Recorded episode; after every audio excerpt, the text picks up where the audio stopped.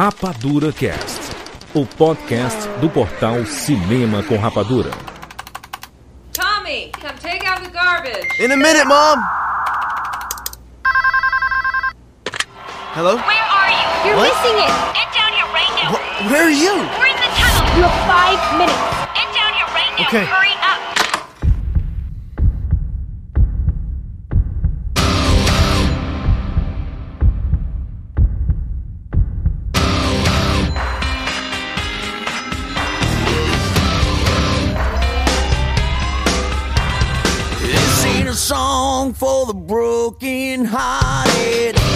Sejam bem-vindos, seres Rapadura em todo o Brasil. Está começando mais uma edição do Rapadura Cash. Eu sou Júlio de Filho e no programa de hoje nós vamos falar sobre os filmes dos anos 2000.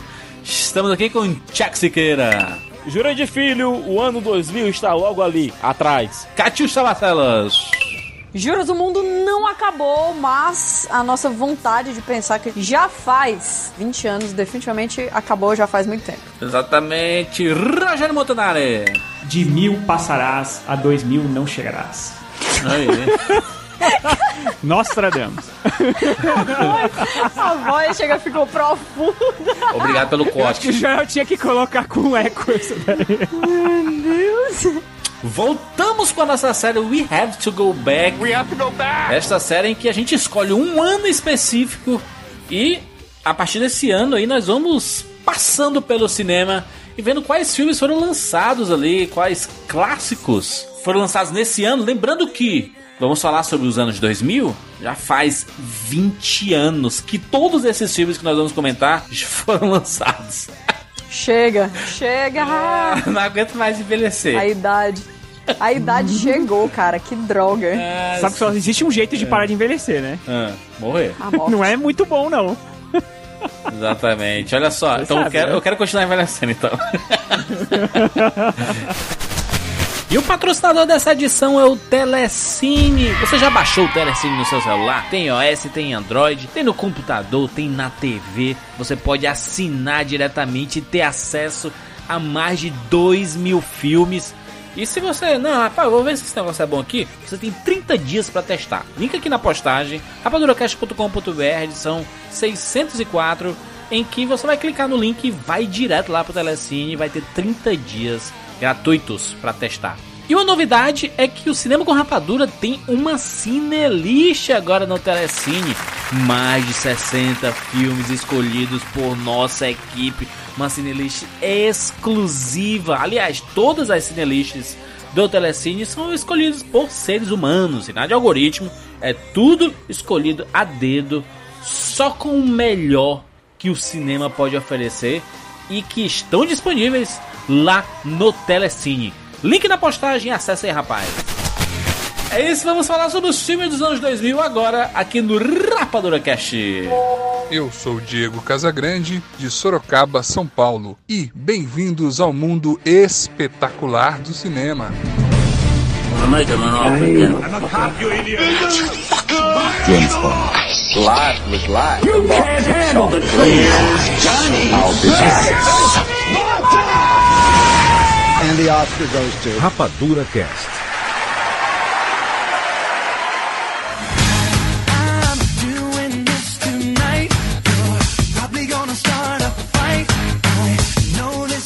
Be right. Hey, baby, come on. Anos 2000, 2020, 20 anos. Não me faz me sentir velho, Peraí, não, né? pô. Peraí, é porque Tudo bem que a gente é de humanas, mas limites, né? Se o ano começa em zero, ele já é um, o ano zero. Então, 2019 era completando os, né, os 20 anos de, do- dos 20 Ah, aí, o né? fim da década. Não, jura, você já falando de ano 2000 pra 2020 são 20 anos. É, começou. Começou Mas é, os é negócios lá de dizer, ah, não, porque o mundo vai acabar só em 2001, é um erro de cálculo. não, chega, acaba logo o mundo. Né, porque, porque tinha um, um esquema que era o seguinte: em 1999, quando eu tinha 19 anos, melhor ano do cinema de todos os tempos, ele, eh, eles tinham muito medo do bug do milênio que ia acontecer em 2000 e tal. Isso. E aí quando teve o bug do milênio, eh, que foi nada, né? Foi tipo, não atrapalhou ninguém. Ah, aí a galera passou a falar assim: não, mas o século só começa em 2001. Aí começou essa putaria, entendeu? Então, é, é isso que a Kátia falou é bem real, assim. Eu lembro muito disso. A hora que virou pra 2000 não aconteceu nada, os caras, não, mas. Aí disseram, não, o é problema- mentira, não, é porque Nostradamus não calculava desse jeito. É- ele era é, cheio das ideias aí. Saudades, Nostradamus. É mesmo, né? Não Nunca é? Ele, ele morreu de nada. vez, né? Ele morreu de vez. Ele morreu quando falaram assim. Muito ele falou: triste. "De mil 2012 passarás, ele morreu. 2000 não chegará? Não, era assim: mil passarás, 2000 não chegará, coisa que é, parece que não tá escrito em lugar nenhum.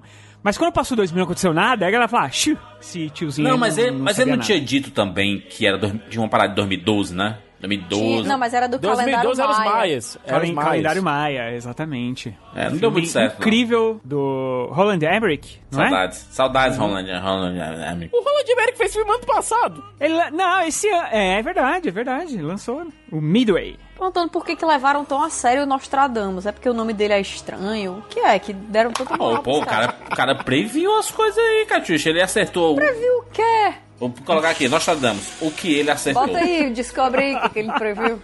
Ah, meu a seu Deus. respeito. Quatro profecias que. Quatro profecias de Nostradamus que realmente Parece uma aconteceram. coisa xamânica. Xamânica, tipo assim, ah, porque o nome do cara é Nostradamus e ele previu.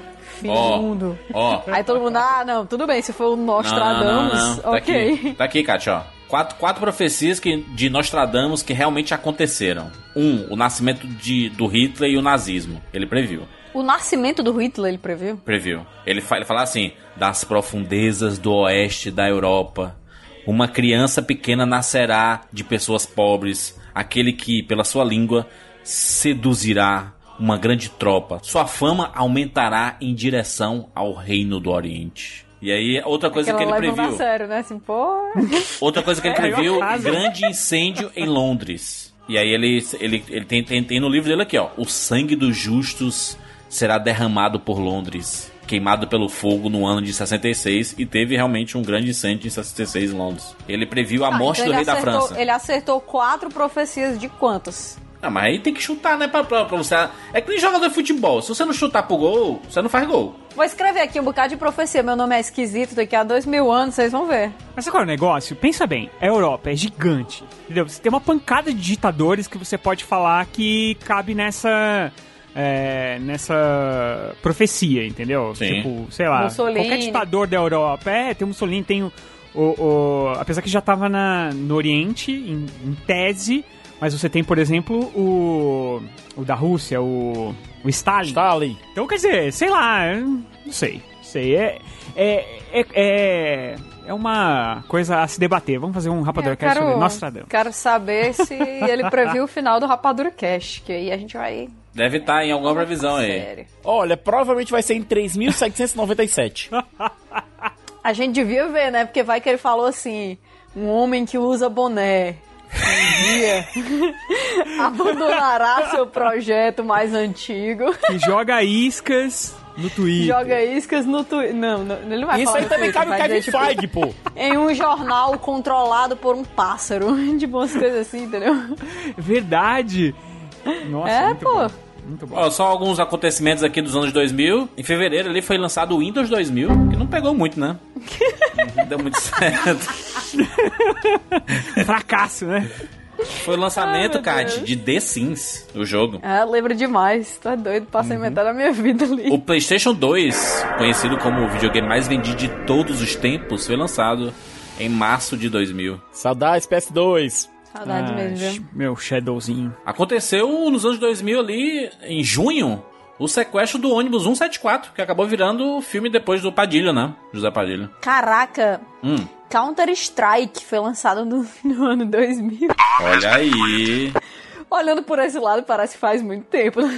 Priyanka Chopra é eleita Miss Mundo Ah.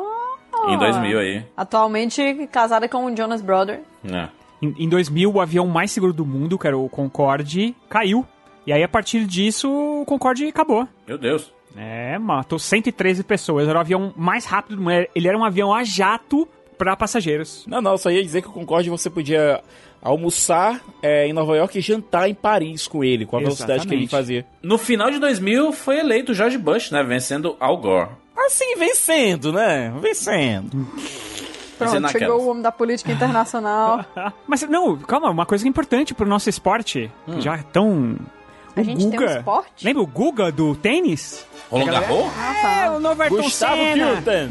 Ele chegou a número 1 um do, do tênis, cara. Número 1 um mundial. Nunca mais. Foi no ano 2000. Bloquinho musical do We Have to Go Back, hein? Em 2000 foi lançado In The End do Limp Park. Tried so hard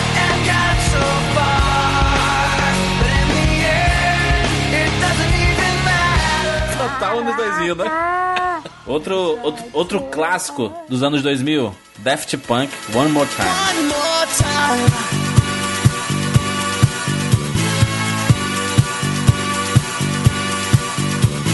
One More Time. Ah, meu Deus, Aquelas eu animações vivia... maravilhosas. Eu gravava, eu gravei o clipe é, numa, numa fita VHS quando passou na Fox Kids uma vez. Caraca, ou- outra, outra música maravilhosa do Evanescence, My Immortal.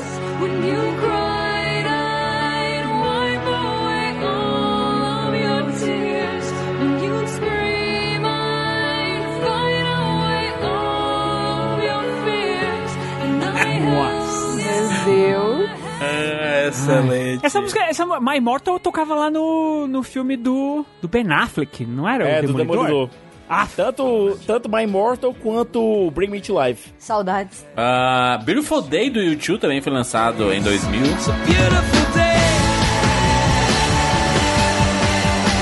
Sky falls, you feel like it's a beautiful day.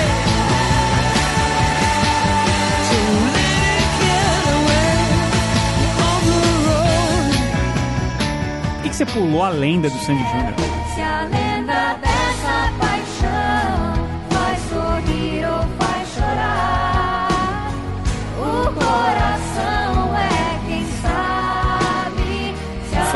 Lançado em 2000? Ainda dessa paixão faz sorrir ou faz chorar.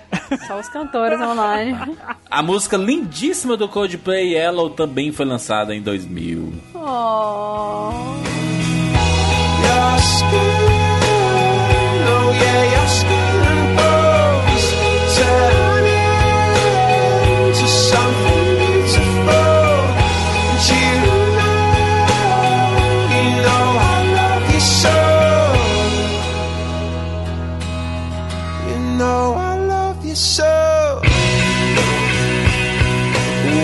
Jovi lançou It's My Life também em 2000. It's my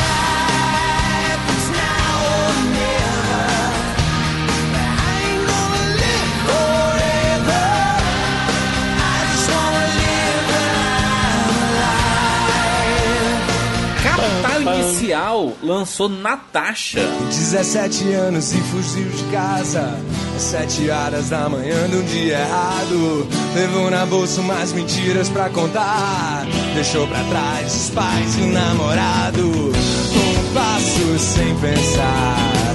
Um outro dia, um outro lugar.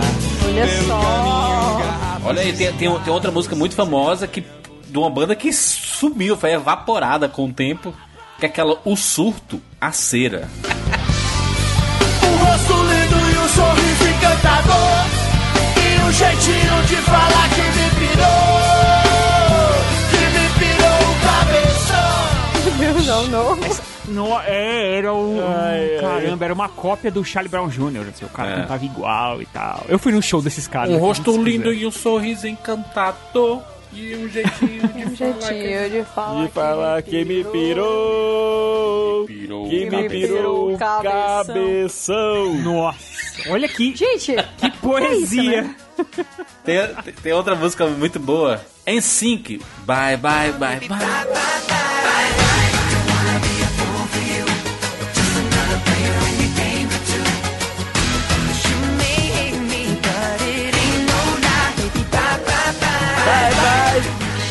Bom demais. Aí é um ícone, né? Porra, é o an- é a cara dos anos 2000 isso aqui, ó.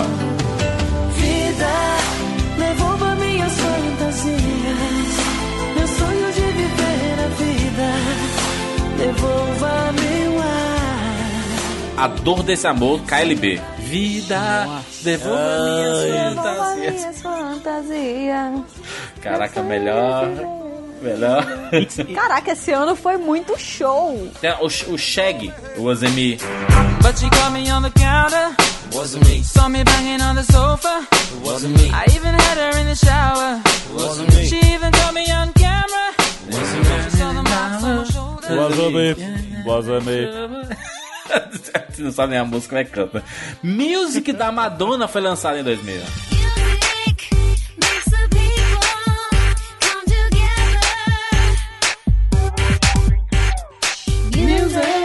Muito bom, hein? Opa! Furacão 2000 lançou a Dança da Motinha.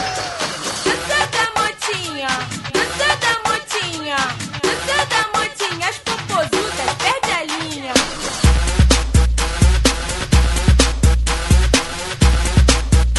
Dança da Motinha. Dança da motinha. Não, esse dança, se Meu lançou a Deus. dança da motinha no mesmo CD de Furacão 2000, que ela, do nada eu sei as coisas sobre funk, né?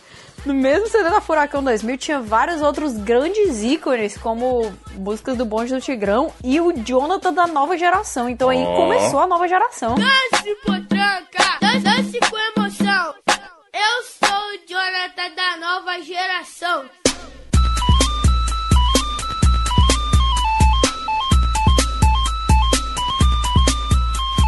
Anos 2000 aí, muito bom, muito bonito. Catiuxa, quem é você? É, é, é muito louco isso. Todo mundo conhecia funk, cara. Se você não, não era, tipo, se você não dava com a elite da elite da elite, não é possível. Você conhecia Furacão 2000. Ah, o Capitão Inicial também lançou Primeiros Erros, né?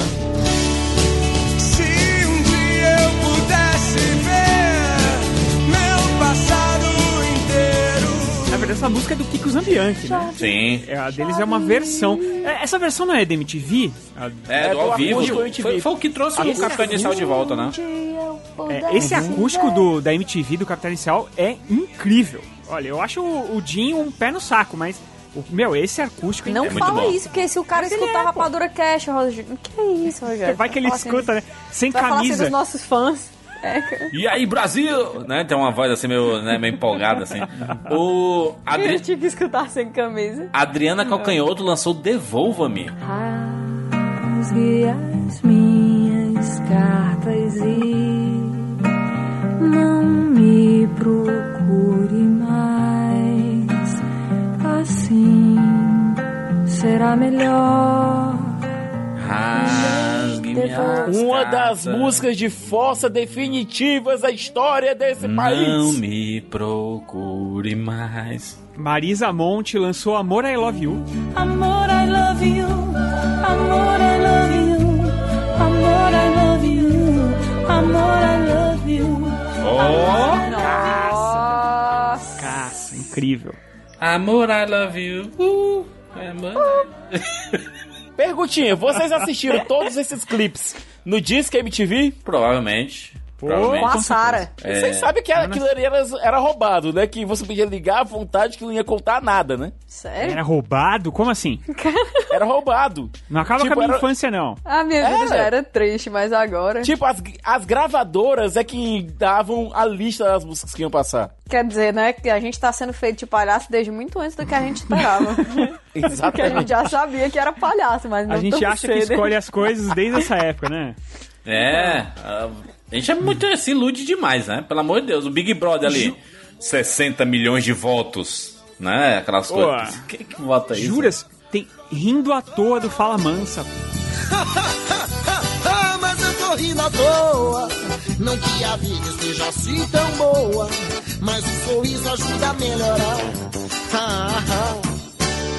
Ó. Fala Mansa foi sucesso total. Ah, mas eu tô rindo à toa. Que a esteja assim. Que é a, é a música do filho do Imaginário hoje em dia, que só escuta ela pra dormir.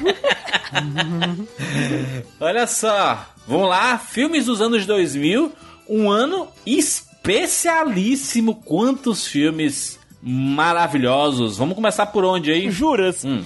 Eu tenho pena do ano 2000, sabia? Em relação ao cinema. Por quê? Porque 99 é como se fosse aquele primo que passou no concurso público com 22 anos e já tava ganhando 50 mil reais por mês. É sacanagem mesmo. Mas Sabe? o, o, o Si- o Siqueira, se a gente for pensar assim, 2019 é o 99 dessa, dessa É, última década É, aí. 2020, aquela, né? 2020, vai ser um 2020 que lute. É, mas você sai de 1999, que foi uma coisa absurda, e chega no ano 2000, no fantabuloso ano 2000, que todo mundo estava com ansiedade de chegar, que tudo ia mudar do ano 2000, e teve um ano ok, né? Mas Siqueira, por que, que Não, o pessoal ia é. lançar os melhores filmes nos anos 2000 se acabar o mundo? Tu já pensou por esse lado? Não adianta. Eles Você gastaram todas lança as em balas 99, no 99. É, eu aposto, sabe? Eu aposto que teve uma pessoa. Tiveram ótimos filmes que estão gravados na minha pele, mas não chega perto pele? de 99. Tu nem tatuou nada, É, Siqueira. Tu tem tatuagem, né? Tu é o bichão, é? É. Tu- O Si- Si- Siqueira só fez tatuagem no corpo nu. Olha Eu tava só. procurando Ah, aqui. ah. Eu tava. Antes, é, só tava procurando aqui se de repente o- os anos com o final 9 é, trazem alguma inspiração para cineastas e aí eles decidem fazer grandes filmes. Fui procurar 1989 e não, não é verdade isso. Tem filmes bons, tipo Indiana Jones e a Última Cruzada, Batman. tem o Batman do Tim Burton. É, tem Harry e Sally, né? Que é um filme é, muito querido. Tem Segredo do Abismo. De Volta para o Futuro 2, 2, que é melhor do que o primeiro, inclusive. é, tem é, o. Nascer de 4 de. Máquina Mortífera 2. Mas assim, não Aí são tu, filmes. aí tu acha que tá, tipo, não foi o suficiente, é isso? É, não são filmes. De Nossa, Volta para o Futuro 2 não foi o suficiente, é isso? Um é que você tá melhor. um é Vamos lá, vamos lá, vamos lá começando. Olha só, vou, vou cada cada um puxa um, vai, vai puxando o filme e a gente vai comentando. Vou começar logo com X-Men, o filme. Eu sei o que você é. Já perdeu a grana, assim vai perder outra coisa. Cuidado!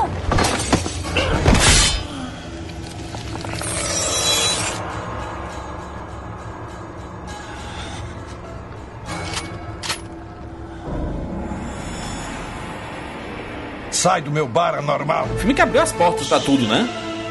Abriu as portas pro gênero de super-herói que veio que veio consumir a gente pelos últimos 20 anos, né? Estava lá um jovem Kevin Feige, ainda com cabelo, Isso. é, trabalhando como assistente do Aviarage Do. Aviarade. Pois é, olha que coisa, né? Kevin Feige é o homem abençoado. Cast maravilhoso, né? Tá merda, X, primeiro X-Men ali foi uma seleção de, de pessoas maravilhosas ali. O próprio Ian é McKellen tá. com o Magneto, É, então, mas tirando o Ian McKellen e, e o. Wolverine. Patrick. O o Patrick Patrick, Stewart. Stewart. Não, gente, o Patrick Stewart. Então, é, mas tirando, tirando os dois, não tinha nenhum nome Famosão? muito conhecido. É, não Eles tinha. acabaram Tinha, ficando pô, conhecidos. a, a Halle Berry já era muito conhecida. Já era E a Anna conhecida. Paquin já era ganhador do Oscar. Se bem que ela nasceu 50 depois ganhou um Oscar, não, mas... Então, mas ela era até um nome esquisito em um filme é, mais leve, assim, era estranho, Sim. porque ela era uma atriz mais de filmes, é, filmes mais sérios, assim. E era mais Mas é coadjuvante que tá, também, né? é, mas é que tá, Rogério. É, a ideia do Brian Singer, e hoje ele é até meio defenestrado por conta disso, é não tratar o filme como se fosse um filme de HQ. Tanto é que diz, reza a lenda, que o Kevin Feige tinha que contrabandear HQ pra dentro do set pra entregar pro Hugh Jackman porque o Brian Singer não queria. É tanto que ele fez uma versão completamente diferente, né? Os, os uniformes, né? Os uniformes eram escuros. Inclusive, os, os, os uniformes influenciaram as HQs, né? Isso, é, quando começou a fase do Morrison, a roupa preta veio, e quando o Joss Whedon assumiu os X-Men nos quadrinhos, ele se livrou da roupa preta e ainda fez troço, dizendo que aquele couro preto todo tava deixando o pessoal nervoso já. É, e não vamos lembrar que X-Men 1 nos deu X-Men 2 mais pra frente. Então eu devo Não, muito a esse filme. vamos lembrar que X-Men 1 nos deu Hugh Jackman, né? O homem estourou por conta desse filme, ele entrou no filme quase que por acidente, é, aliás, literalmente por acidente, porque o, o papel ia ser do Douglas Scott, que machucou as costas na filmagem de Missão Impossível naquela cena da moto lá. Graças porque ele a não, é o Deus. Tom, ele não é o Tom Cruise, porque o Tom Cruise, Tom Cruise, Tom Cruise saiu sem, sem um arranhão ali. Mas o Douglas Scott arrebentou as costas e teve que ser substituído às pressas pelo Hugh Jackman. Graças a Deus! Tom Cruise. Ainda é. bem. Siqueira, puxa um filme aí, Siqueira. Bom, é, eu vou puxar logo aqui um filme que eu gosto muito. E como a gente tava falando de música e tal, vamos logo pra Quase Famosos.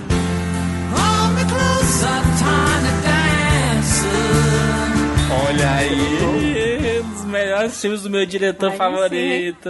Cameron Que é Crowe. basicamente o Cameron Crowe fazendo uma sessão de terapia em relação à vida dele em tela. Porque ele, quando jovem, ele também foi um repórter da Rolling Stone Sim. que acompanhou o Led Zeppelin. Exatamente. E a banda que a gente vê no filme é, na verdade, um stand-in do Led Zeppelin Sim. com e algumas histórias que o Cameron Crowe viveu. A grande pergunta é, será que ele teve uma Penny Lane também na vida dele? Provavelmente, mas não. não- se, se teve, foi um amorzinho de verão, né? Porque é o que a- foi a, Pen- a Penny Lane, né? Na vida do Pivete, né? Exatamente. É um filme doce, divertido, também com a Anna Paquin. Que ano pra Anna Paquin, né? Teve. X-Men, quase famosos. Olha É, aí, vai dizer que não era famosa. com uma trilha sonora incrível, um elenco estelar. É, eu acho que foi a primeira vez que eu re- realmente reparei no Billy Crudup como ator. É, Não, pelo Nossa. amor de Deus, que era Zoe Deschanel e Kate Hudson. uhum. A Kate Não, Hudson é dona do filme. Oh, é, então, Kate Hudson... Na primeira vez que a Zoe De- Deschanel chegou e colocou os olhos dela na tela e tudo que a gente conseguia ver quando a gente fechava os nossos Era olhos para dormir eram aqueles grandes olhos azuis. Pois é. Mas a Kate Hudson, convenhamos também, né? Ela só fez esse e depois a chave mestra, né? Convenhamos que depois disso... Como perder um homem em 10 abaixo. dias, como assim? Que é isso? Aff, E, Maria. a- e aquele vestido amarelo dela, de comédias românticas horrorosas. Nossa, esse aquele vestido amarelo, quem não lembra nem tem coração. Ela fez. Mas olha, a Kate um Hudson, ela veio como ela veio como realeza de Hollywood, né? É, com pai e mãe famosos e tudo. Só que começou já com uma grande promessa e a promessa meio que encalhou, né? Não tem nada pior do que a pressão. Não, eu, eu acho que ela tem um agente muito, muito ruim. Porque Uhum. é impressionante o tanto de filme ruim que essa mulher já fez na vida. Não, ela fez muitas Impressionante. comédias românticas, né? Ela focou nesse gênero aí. E aí tentou Não, se sair ela tivesse- com Então, outro, mas, ela, mas ela não saiu dele. O problema é esse, porque, tipo assim, o Matthew McConaughey também fazia várias comédias Com ela, românticas, inclusive. É. com ela. Mas ele saiu aí e tá hoje em dia onde tá. É um dos atores mais respeitados atualmente. Ah, é, esse filme é maravilhoso. Inclusive aquela cena lá do Tiny Dancer, do Elton John, no ônibus. Elton John. No ônibus. Maravilhosa aquilo ali. Ah, meu Deus. Quase famosa é um clássico. And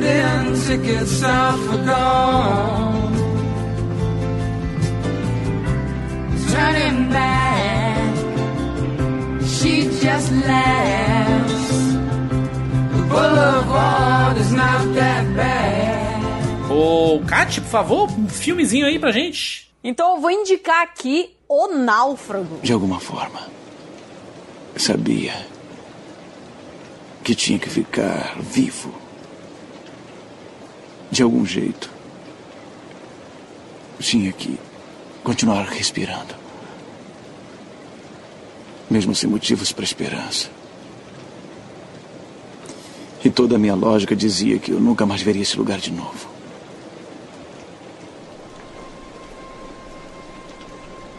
Então foi o que eu fiz. Eu fiquei vivo. Continuei respirando. E aí um dia a lógica provou estar errada, porque a maré veio e trouxe uma vela. E agora estou aqui. De volta. Ó, caraca. Opa! Tom Hanks. Wilson! Wilson! Também Filme- conhecido como uma tremenda de uma propaganda para uma empresa de entrega que, como tá patrocinando patrocinando a gente, eu não sei qual é. falar? movie Publi Editorial, né? A gente sabe. Me- Uhum. Melhor propaganda da história. Porque Com é um certeza. filmaço. É um filmaço. Não, e que mudou bolas de esportes até o final da história da humanidade, provavelmente. Porque todo mundo, já em algum momento, segurou uma bola e chamou ela de Wilson. Com certeza. Uhum. É impossível não ver a bola Wilson e não gritar. Wilson! Não, e você não ficar com pena de uma bola de vôlei ficando perdida no meio do mar. Não, Siqueira, cara, foi eu pesado. chorei, Tu- Siqueira, se tu eu não chorei. chorou, é, pois é. se Quem não chorou chorei com quando é, a Não, olha, separação esse- dele do Wilson é pesada demais. Cadê você, Wilson? Wilson! Wilson! Wilson! Wilson! Wilson, espera! Wilson, desculpe! Desculpe, Wilson! Mas esse filme, esse filme é bom por isso, cara, porque ele, ele traz essa necessidade que a gente tem de viver em sociedade ou de criar uma sociedade fictícia pra gente não enlouquecer, né? Uhum. E olha, é aquela coisa, o Robert Zemeckis, ele sabia que a filmagem ia ser complicada. Tanto é que ele começou a filmar Náufrago com o Tom Hanks rechuchudo, o Tom Gordinho. Hanks versão normal, É, e depois ele teve que parar as filmagens e fez um filme no meio, que foi aquele What Lies Beneath com o Harrison Ford. Ele fez um filme no meio enquanto o Tom Hanks emagrecia. Aí, ó. É, e É. o Tom Hanks, coitado, nunca tomou tanta água de coco na mesmo. vida. Ah, Ele- mas ai, que pena, meu Deus do céu, que sofrimento. Ele teve que ficar um ano tomando só água de coco. É um inferno, cara. Mas ele Ele, não- fa- não, ele fala é que foi bem, isso. foi bem pesado aquilo que aconteceu com ele, cara, porque ele emagreceu demais. É impressionante a mudança dele, assim. E no filme é um muito meio chocante. Christian Bale, né, assim. É, nossa, total. Sim, foi, bem, é foi que... bem chocante. Ele fica com a cara do sofrimento e do isolamento. E, e hoje em dia, até hoje, eu vejo uma pessoa quando a pessoa tá com uma barba mal cuidada, é o náufrago. Pois é. E, e esse, esse filme foi baseado numa proteção de tela de computador. que Caraca! Eu adorava essa de um, tela, clã, um clássico. que fica. Clássico. Você deixava lá é, o computador, acho que no Windows 95, né? Você deixava lá parado. E aí aparecia lá o, o náufrago, assim, numa ilhazinha, aí passando o avião e ele andando assim ao redor do, do, num pé de coco, ele tentando pescar É. e tudo mais. Era, é, acontecia. Que assim, ele fazia algumas, algumas coisas padrões, assim, tipo, tentar pescar, e sempre dava tudo errado pra ele. E aí tinha sempre um finalzinho. Então, de repente, vinha um barco e falava, agora ele vai e tal. E acontecia alguma coisa, aí ele perdia o barco, aí voltava tudo ao normal, sabe? Melhor. Era demais aquele muito negócio. Protetor de tela, esse daí, meu Deus do céu. Inclusive, serviu de, de inspiração, né, pro Bambam no primeiro Big Brother, ali dois anos depois. Que ele fez a. Deus do céu! Ele fez a Maria Eugênia, não foi? Maria. Acho que é Maria Eugênia o nome. É a, aquele. É mesmo, ele tinha uma boneca, né, de travesseiro. Ele ficava assim, conversando com ela e tudo. Né? Meu Deus, cara, a lembrança do Juras. É, É, bicho. Rogério? Um filme aí, Rogério. Por incrível que parível, Hum. por incrível que pareça, na real, eu vou falar sobre Inarito. Oh, tristeza da que, vida. Que, que, que coisa Opa! absurda! Que coisa absurda. Eu diria que, inclusive, acho que é o, pra mim, o único filme bom do Inarito. Meu Deus. O Amores Brutos, Amores Perros. Oh. Eita, Eu- eu lembro olha, que quando olha eu- a pronúncia, rapaz. Rap- Rapaz, eu lembro que quando eu assisti esse filme, é, foi um murrão no meio da cara, assim, porque ele é um filme violento, é um filme muito impactante sobre três personagens e a relação deles com animais e, e como, na verdade, é, isso reflete na humanidade é, meio selvagem, sabe? De, como, de, de sobrevivência, de... de é, é um filme amargo mesmo, sabe? É- ele não, é, em momento nenhum ele te traz esperança é, sobre o ser humano em si e tal, e como os animais são muito melhores. É, é um filme que, na verdade, trouxe o. Só falou o, Ga- verdade, o né? Gael Garcia Bernal. É, que depois Ele ficou bem brilharia em conhecido com Diário esse de filme. Motocicleta, né? Exatamente. Tinha aquela Adriana Barraza também, que é outra atriz muito boa. É, é um filmaço, cara. E, e- e esse filme, o bacana dele, é que ele foi feito com o roteiro do Guilherme Arriaga, que era uma dupla que funcionava muito bem, o Sim. Inharito com o Arriaga. A partir do momento que eles se separaram, o ego no- do Inharito aí, é, bateu na lua. Explodiu, né? Bateu, porque acho que o Arriaga era o cara que segurava o ego do, do Inharito, entendeu? E aí deu no que deu, né? Deu no que deu. E aí o Arriaga também foi tentar fazer filme, também os filmes dele não são grande coisa, e assim vai. Mas é um filmaço, esse filme é, nem parece Inharito. É Olha maravilhosa. que hater. Deus! Olha só, Ganha aí um Oscar tu então, bonito. vou puxar aqui um filme. É Gladiador, do Ridley Scott. É. Este filmaço, eu amo Gladiador.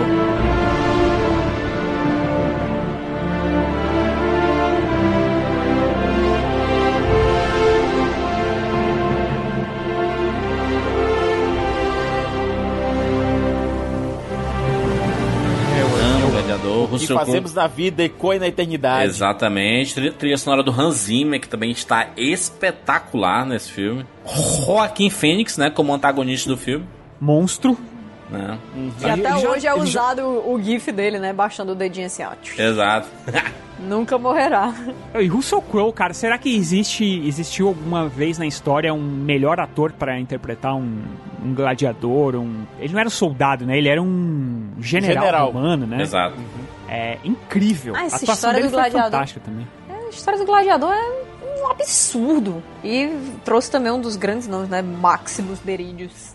Máximos décimos merídios. Máximos décimos merídios. Máximos mesmo. Ganhou, ganhou, ganhou É né? o nome de uma pessoa que poderia fazer profecias. Ganhou cinco Oscars, né? Ganhou melhor filme, melhor ator, o Russell Crowe, figurino, efeitos especiais e som. Em 2019, começaram aí alguns rumores de que teríamos uma sequência de O Gladiador. Então, Com, com o Russell mais Crowe. atual do que a gente pensa, né? No além. Não, na verdade, essa, essa, esses rumores vêm desde depois do primeiro Desde. filme. é, é. Eu espero É. que.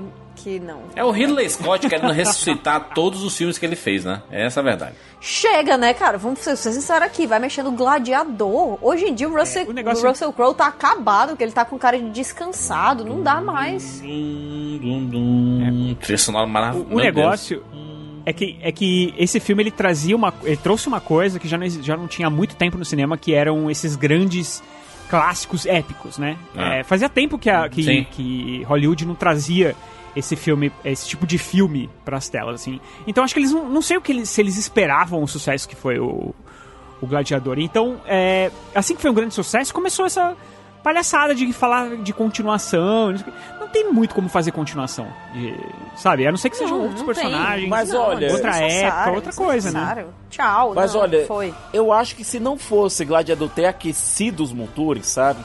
É, Seus Anéis não tinha sido tão grande no ano seguinte. Sim. Pode ser, pode ser. As pessoas estavam mais preparadas. Filmes épicos. Pro né? épico, né? É. Sim. Mas, cara, tem uma frase desse filme que toda vez que passa, eu tento falar, é que é difícil. Meu nome é Máximos Décimos Meridius, comandante dos Exércitos do Norte, general da Legião Félix, servo leal do verdadeiro imperador Marcos Aurelius, pai de um filho assassinado, marido de uma esposa assassinada, e terei minha vingança. Nesta vida ou na próxima. Tá que pariu. Foda pra caralho! E é naquela hora que ele, tipo, tira a máscara, né? Que o, que É o Joaquim foda. Fênix vira pra ele e fala assim: mostra, os, É, mostra quem, seu quem é rosto. você, Aí ele né? vira Mostra e. É foda. A cena é maravilhosa. Caraca, Foda. quem é que tá arrepiado, hein? Ele era conhecido na arena como espanhol, né? É. Isso, é. Nossa, esse filme é incrível. Meu Deus, Até me deu um hoje, arrepio viu? aqui que eu não sei nem se é a febre. Talvez nem seja. Siqueira, um filme aí, Siqueira? Bom, é, eu vou com um filme que. Eu queria usar um, mas eu vou deixar, guardar isso pra mais tarde. Hum. Eu vou com A Praia, do Danny Boyle. Oh, rapaz. Um filme que bem. muita Olha. gente não, não, não coloca em lista de melhores, hein? E eu achei excelente esse filme. Subesti subestimadíssimo. É um Exato. filme Aham. muito bom, cara. Muito bom. É muito bom, mas ele tem umas curiosidades sobre ele. Primeiro, foi o primeiro grande longo do Danny Boyle que não tinha o Will McGregor. E dizem que é, ele ter ido com o DiCaprio com esse filme ao invés do McGregor meio que criou uma rusga entre os dois, sabe? Por, pelo menos por um tempinho. É, o Robert Carlyle como Patolino, que é o, é o chefe daquela sociedade, entre aspas, utópica. É, e você tem aquela sociedade toda meio. Nossa, vamos aqui nos viver com uma sociedade perfeita e tal. Cara, sempre que Nunca você cai num lugar. história. É, sempre que você cai num lugar desses, nunca é, sabe? É, eu lembro que tinha outra trilha sonora é, de uma banda chamada All Saints, que era basicamente uma versão mais edgy das Spice Girls. Que eu gostava muito da música. I move and I come.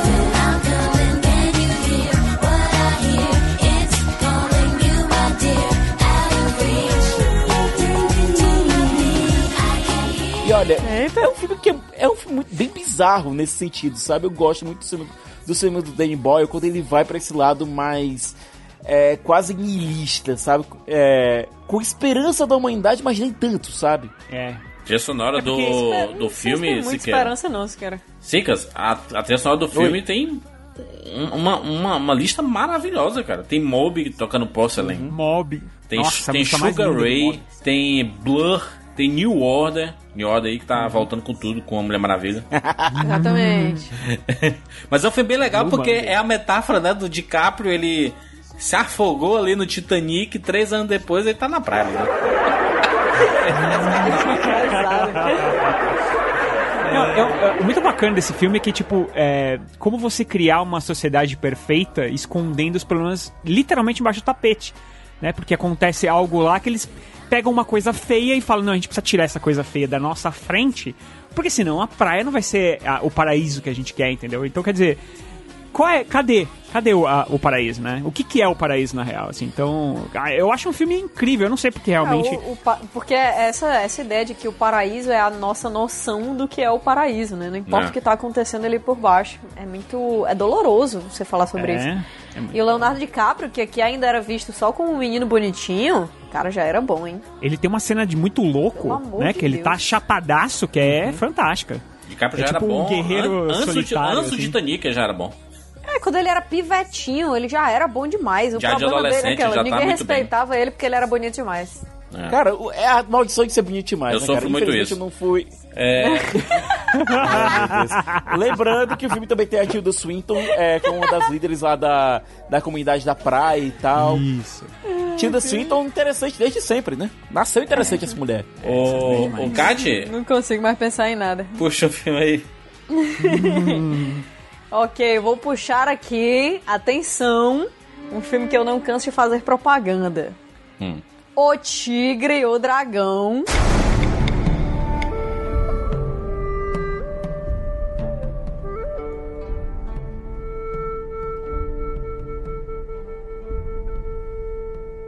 Trig. O Trig da, o Gadrão. O Trig, exatamente, exatamente. Tigre e o Dragão que chegou aí revolucionando aqui no Ocidente, a gente que não estava acostumado a, a consumir esse tipo de conteúdo, né? Cinema oriental, asiático, e que trouxe pra gente a Michelle Yeoh, que é uma força da natureza que tá até hoje brilhando aí em Hollywood. Não, na verdade, a Michelle Yeoh tava aí, tá por aí desde os anos 80. Então, mas Siqueira, tu lembra daquela cena de luta? Ai, Deus, eu não consigo. Um dia desse eu mandei pro Juras essa cena pra ele assistir. Tu lembra, Juras? Sim, é espetacular. Não Com a tem como, cara. É perfeito. Cara, deixa eu, eu preciso. é, Eu preciso dar uma olhada nessa cena de novo, sério. Michelle Yeoh. Quando acabar o programa, tu olha, cara. Ficam pegando cada uma das armas e aí lutando com Elas elas. E aí quando as armas, tipo, se quebram, então ficam obsole- obsoletas ali no meio da luta, eles pegam outra e tal. E aí tem uma hora que a Michelle Yeoh pega, tipo, um- uma lança gigantesca, assim, e começa a lutar com ele. Você sente o peso, cara, das armas. É muito incrível. Ah, essa- Esse filme Ah, é fantástico. é e é um demais, filme cara. até que, assim, ah, ele é uma, é uma versão dos filmes orientais um pouco mais palatável pro gosto ocidental, Ang Lee, né? Porque Ang Lee o Ang trouxe Lee, é, É, Ang não, Lee- o Ang Lee, ele nasceu pro cinema ocidental basicamente com esse filme. E Então, mas é- pra mim é um marco muito grande, porque na época que isso chegou, eu não sei se vocês lembram assim de uma época que passou na Globo, o Tigre e o Dragão, e tava todo mundo falando que esse filme ia passar lá e que ia ser tipo o grande evento do mês. Não. Vocês lembram disso? Sim. E aí, quando passou, todo mundo ficou tipo, esse filme aí é meio estranho, hein? Tem umas coisas esquisitas, o pessoal Olha, tá voando, eu não sei como eu que vi é no isso? cinema, eu vi no cinema esse é filme, então. Wuxia, é Wuxia. É esse Kung Fu mais lúdico, entre aspas, mais mágico até. Você tem toda a, a saga da espada, é, você tem toda a saga do Limo Bai como esse guerreiro lendário quase. E caramba, é muito bom. É um filme muito gostoso de assistir. Porque ele pega tudo que você tem dessa mitologia é, dessa mitologia chinesa que lida com Kung Fu, espreme tudo num suco só de awesomeness, sabe? E deixa muito você só experimentar isso por duas horas. O, É, o, um suco não, num chá, num chá. o filme ele foi muito é com chá. referenciado em Kill Bill, né? É um filmaço. É um espetáculo. É um negócio que, espetáculo. que, que se você assistir hoje, se duvidar, ele tá até melhor. Coloca só. Cara, sério, coloca só essa cena da batalha pra assistir. Assiste só Durante- essa cena, ela tem tipo uns 5 minutinhos, sabe? É, é, Agora, você fala Kate. 5 minutinhos, assim, tranquilaço, né? Os 5 minutinhos de luta direto. Kat, olha, quer que te dê uma recomendação? Como é, fã de filme de ação?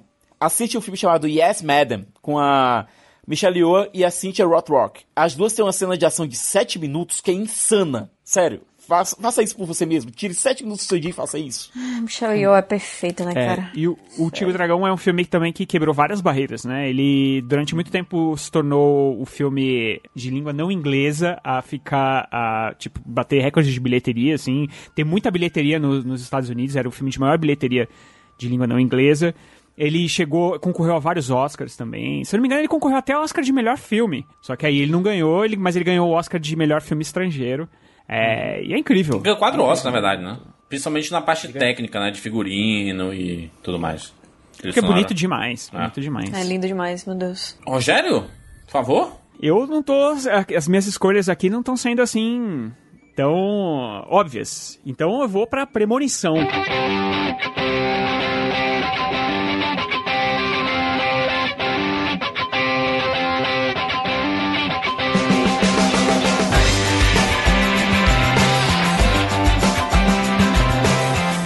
filme?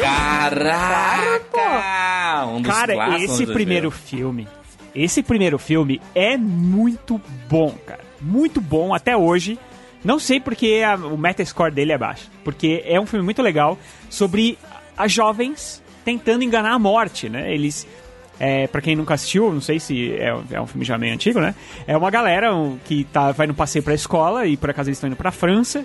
E aí o menino, ele tem uma... Um rapaz ali, ele tem uma premonição que vai cair o avião.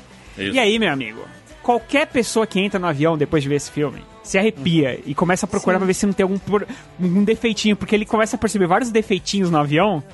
E aí ele sai correndo do avião e o avião cai.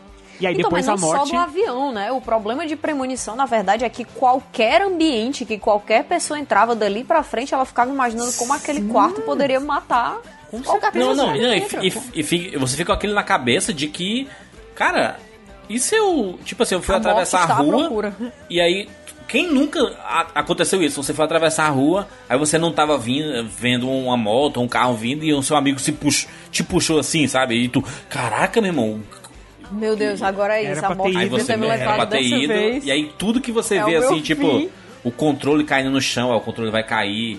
E as pilhas vão rolar e você vai escorregar na pilha e vai com a cabeça no chão, sabe? Umas coisas dessas assim. Exatamente. É, não, exatamente. e assim, é engraçado porque eu lembro que na época que eu assisti, algumas das mortes que acontecem depois, né, da, da, da própria queda do avião, Uhum. porque aí essas pessoas que se salvaram, elas vão, a morte vai buscando elas uma Elas a estão sendo assim. caçadas. É, porque a ideia do Exatamente. filme é isso, né? A, a É. morte tá caçando eles pra acabar aquele contrato que ela meio que já tinha fechado, que foi parado pela premonição, Exato. e eles morrem de maneiras absurdas, mas no Então, mundo é, real. porque assim, na verdade a morte podia ir lá encostar no cara assim, botar o dedinho nele e falar, ataque cardíaco, pronto, tá ligado, e resolvido. Não, mas a morte criava essas grandes, né, É, eram mas grandes porque- set pieces. Alguém tem que ser criativo aqui, É, né? não é, E a o- não é o Death vou Note, mano. Aí a- o filme acabaria Pois é, exatamente. 10 minutos. Mas, cara, eu acho que toda a ideia da franquia Premonição é justamente você escapar desse destino maluco que é colocado pela morte. Porque a morte tá perse- literalmente perseguindo os caras. É quase como se eles tivessem, por um acaso, a morte tivesse, por um acaso, pulado o nome na lista e depois tivesse que correr pra terminar o checklist, sabe, do dia. É, e tem que ser de uma maneira violenta já, que era o jeito que, a- que eles iam morrer, Uhum. de maneira violenta. Mas é engraçado, o, o- quer dizer, eu lembro que na época eu pensei, poxa, mas é muito exagerado esse... Por que, que tem que acontecer tudo isso? Mas você vê umas mortes na vida, durante a vida, né? Passou-se 20 anos. E aí você... Cara, tem muita gente que morre dessas maneiras muito malucas, assim, tipo... Tem, ah, o tem cara, ele demais. tropeçou no meio fio e aí ele deu três passos, alguém segurou e colocou ele pro lado, mas aí passou um ônibus e levou o cara embora, tá ligado? Você fala, como pode isso, sabe? E. Então, e esse é um filme que gerou depois uma linha extensa de outros filmes, todos muito abaixo do primeiro, né? Sim, sai- saíram quatro, quatro, quatro sequências, né? É porque a Isso, é, premissa, a premissa é legal, né? O pessoal acha que pode eternamente ficar replicando, mas não É porque dá. as, premi- as premissas dos outros todos os filmes até são interessantes, né? Tem uma, por exemplo, que é uma montanha russa, que é um troço que sempre dá medo de verdade. Tem o outro que é um acidente de carro que toda vez que eu Esse vejo um caminhão. montanha-russa foi sacanagem. Caraca, É, o mas- do acidente de carro é- é aquele que tem uns tocos, eles ficam levando. As toras. As toras não de. tem Os uma tubos lá em vez- cima do avião. Não tem uma Ah, vez não, que eu é- não é vejo de árvore um caminhão mesmo. de tora de madeira que eu não cago de medo na estrada. É agora. Não, total. Toda vez que eu vejo um caminhão pipa, ou então não necessariamente tora de madeira, que tá levando cano e tal. Nossa, é, Nossa, agora meu né? Aí tem, tem um que é uma ponte, também que tá pra cair, que vai cair. E tem um que é a corrida de carro. Não, mas, mas é porque Premonição ele virou assim. Cara, as pessoas vão assistir pra ver as mortes mais escabrosas do mundo, assim, sabe? É que nem. Foi, foi o que aconteceu com os Jogos Mortais também, né? Que chegou com um primeiro filme filmados. E aí depois virou um show de escatologia, né? Ele vai decaindo também, mesmo porque cara- os caras querem gastar, parece que o mínimo possível pra ganhar o máximo possível de dinheiro, né? Porque o, o primeiro Premonição é um filme muito barato. Ah. E que rendeu bastante. Eu, eu lembro que na época todo mundo foi ver, assim. é, Nossa, Sim. filme E ele, e ele tinha alguns dos queridinhos, né? Ele tinha a Aile Larter, que é, era o ícone das, das mulheres que não tinham muito peito naquela época. é, coisas que só eu notei. E, e tinha o Stifler, né? Que nunca vai ter nome dele mesmo. É verdade. Ninguém nem sabe o nome dele, né? Sean É, William Scott. E depois de alguns anos, ele. assim, De, de alguns anos, acho que foi em 2001, ele teve. Ele participou de Evolução, né? Então o cara fez 99 American Pie, 2000 Premonição, 2001 Evolução.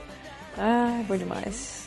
Olha só, vou puxar aqui um filme que é, obviamente que ele fez um filme antes, mas esse foi o que apresentou o diretor para o mainstream. Estou falando de Christopher Nolan e o seu Amnésia.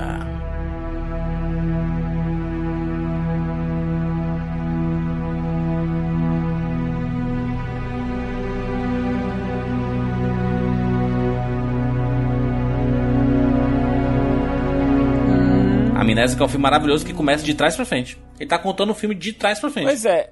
Olha, cara, Christopher Nolan já chegou assim, né? Inovando.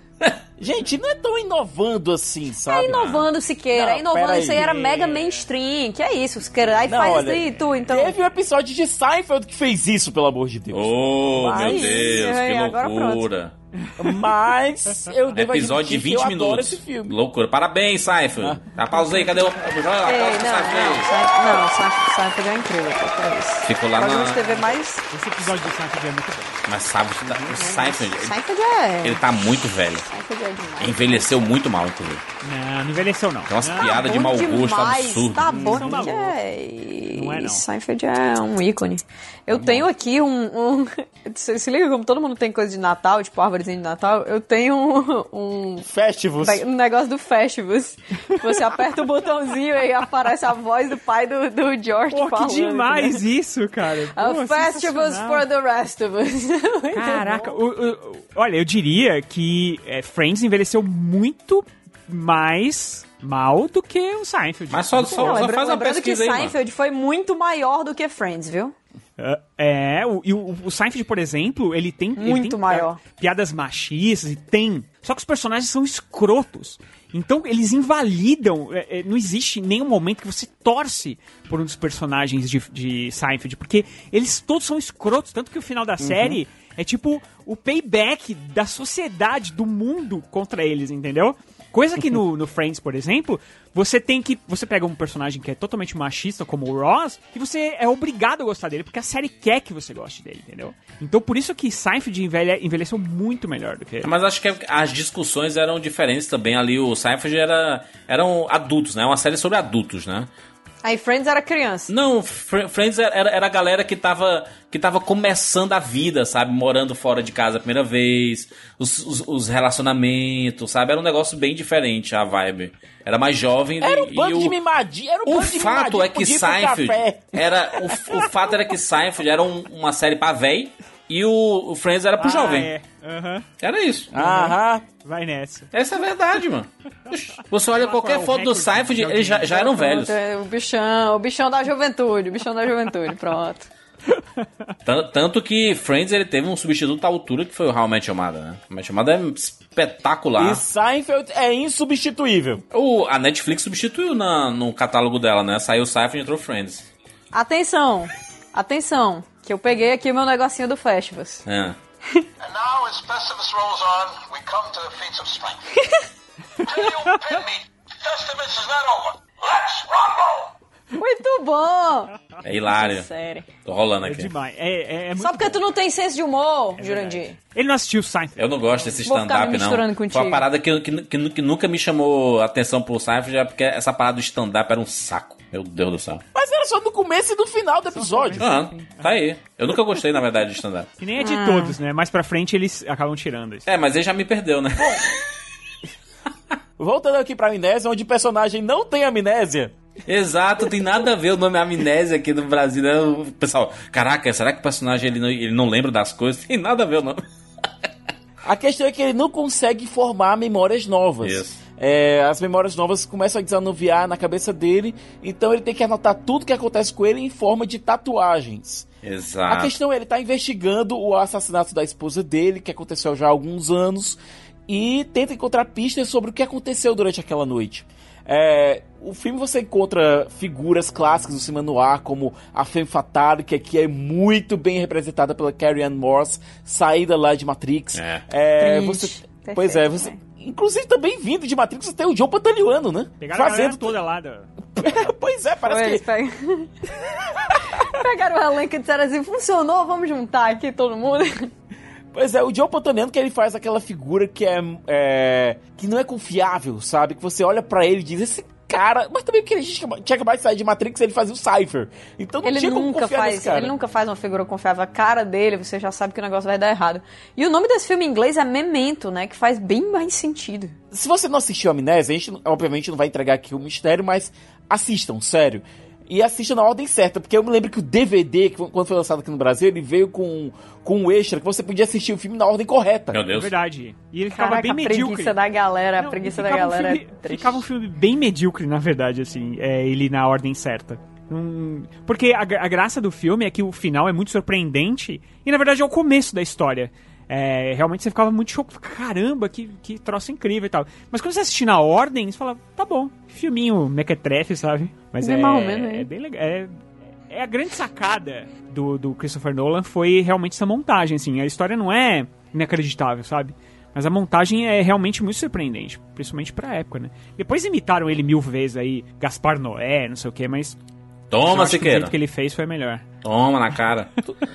Tu não gosta de Irreversível, não? Eu detesto Irreversível, eu acho o filme, acho o filme repulsivo. Ei, Rogério.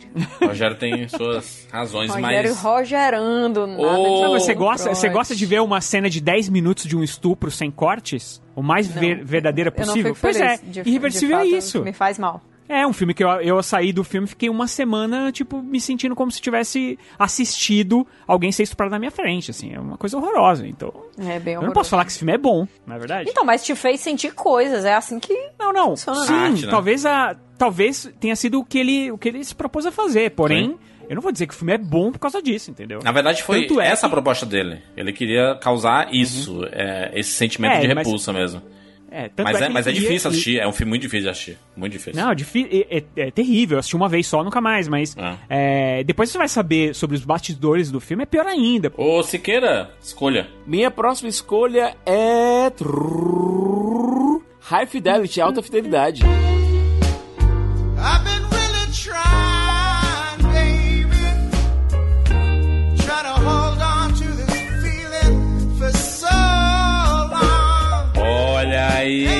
Siqueira falou de quase famosa e agora alta fidelidade, hein? Filmes. Fi- fi- filmes irmãos. Irmãos. Olha, De eu música. sou, eu devo admitir que eu sou, é, eu sou putinha do Nick Hornby. Eu adoro os livros do cara, são bem divertidos.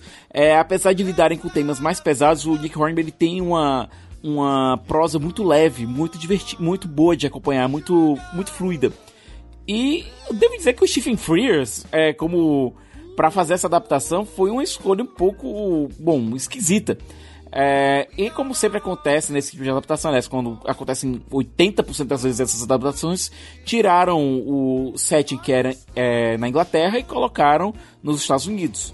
Mas se não fosse isso, nós não teríamos Jack Black, né? Que ele basicamente estourou com esse filme aqui. Exatamente. Ele já vinha com algum. É, ele já vinha com alguns bons trabalhos, mas foi aqui que ele realmente estourou como. Ah, o gordinho lá do Alta Fidelidade era legal.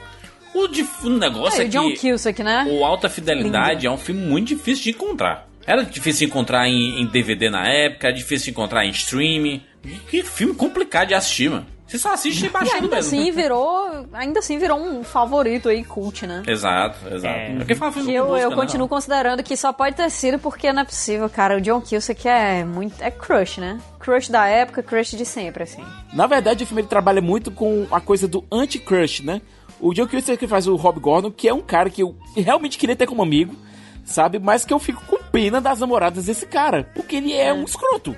Ele é escroto, é, ele é bem escroto, na real. E Todas as vezes namoradas, quando ele vai procurar, todas estão meio chateadas com ele e tal. Assim, ele É, ele escrotaço. mereceu, né? Ele foi, ele foi um nojento. Mas é Pô. porque, eu não sei, é porque, gente, você olha a cara do John Cusack, você lembra de Say Anything, que também, hoje em dia, é muito errado também, mas na época, tudo envelheceu mal, acabou tudo. É que tinha um negócio que o personagem do John Cusack, ele não gostava do jovem, né? Chegava o jovem de skateboard, de, de skate assim, né? Ele, ai meu Deus, ah. É, ele já queria cancelar o jovem naquela época. Um visionário, né? Mas é, só que o filme é, é- é muito legal, porque se passa dentro de uma, de uma loja de, de discos. E aí, cara, é uma trilha sonora espetacular. Então, se você gosta de música, anos 2000 tem dois filmes que são obrigatórios aí que falam sobre essa temática, né? O Quadros Famosos e o Alta fidelidade, né? Pois é, e apesar do personagem do John Cusack ser um escroto, como o Rob Gordon é o nosso narrador, é por- pelos olhos dele que a gente entende o que tá acontecendo. Então a gente cria uma certa simpatia por ele. É, tem uma coisa que ele gosta que ele faz, que é organizar os discos dele por. Aí ele chega lá, um amigo dele, tá organizando por ordem o quê? Alfabética, cronológica? Ele diz, autobiográfica. Cara, eu faço. Se às acha, vezes eu faço se isso. acha. Eu devo dizer que às vezes eu faço isso com os meus filmes, sabe? Com a minha coleção de DVDs aqui e Blu-rays.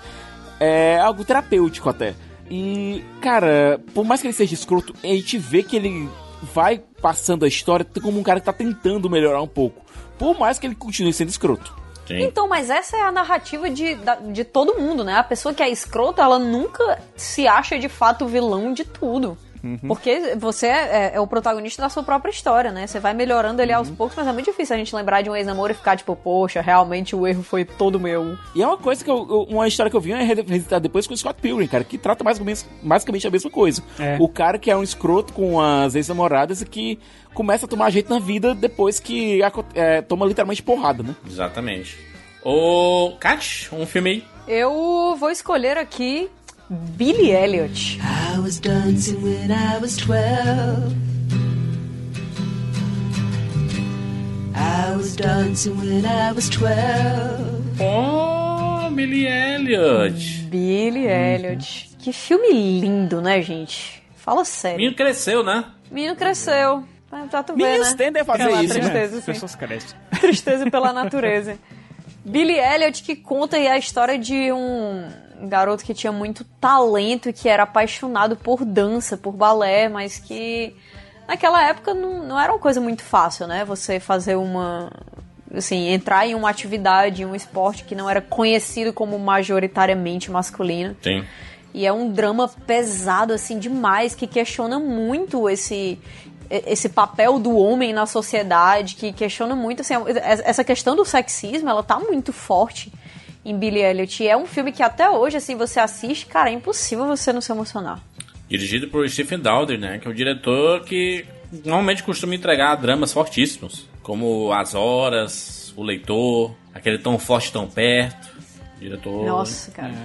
E, e virou também uma peça de teatro, acho que da Broadway, e que é sucesso absurdo até hoje, assim. E que tinha o Tom. Holland, né? Pois é, olha aí. Ele, o Billy Elliot. Eles dois se parecem, né? É verdade, parece, Parece mesmo. bastante. É. Ô, Rogério? Eu vou falar dos irmãos Coen. Hum. Irmãos Coen Hum. são, fazem filmes incríveis e, e tem um filme deles que quase ninguém viu, principalmente no Brasil, que é E aí, meu irmão, cadê você?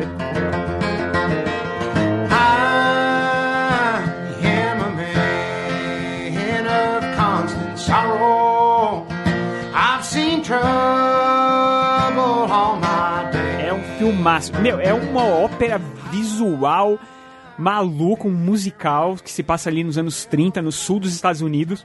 Que são, são três personagens que estão fugindo da cadeia e tem um policial atrás deles, né? E um deles, por acaso, é o George Clooney. E o George Sim. Clooney tá surtadaço nesse filme. Ele tá cantando, dançando, tá- tá- e ele- eles vão passando por personagens meio que lendas ali da, da- do sul americano, ali de New Orleans, ali mais ou menos daquela, daquela região. Então tem um momento ali que eles encontram com sereias que cantam e deixam eles. É, esse filme, a trilha sonora desse filme é um espetáculo. Assim, procura lá no Spotify, ouve essa, essa trilha, é sensacional. E assim, eu acho um, um filme extremamente subestimado. É, toda vez que falam de irmãos Coen, dificilmente falam desse filme. E é um filme, cara, que tudo nele é muito bom, assim. Ele é. Obviamente que ele é um filme exagerado, né?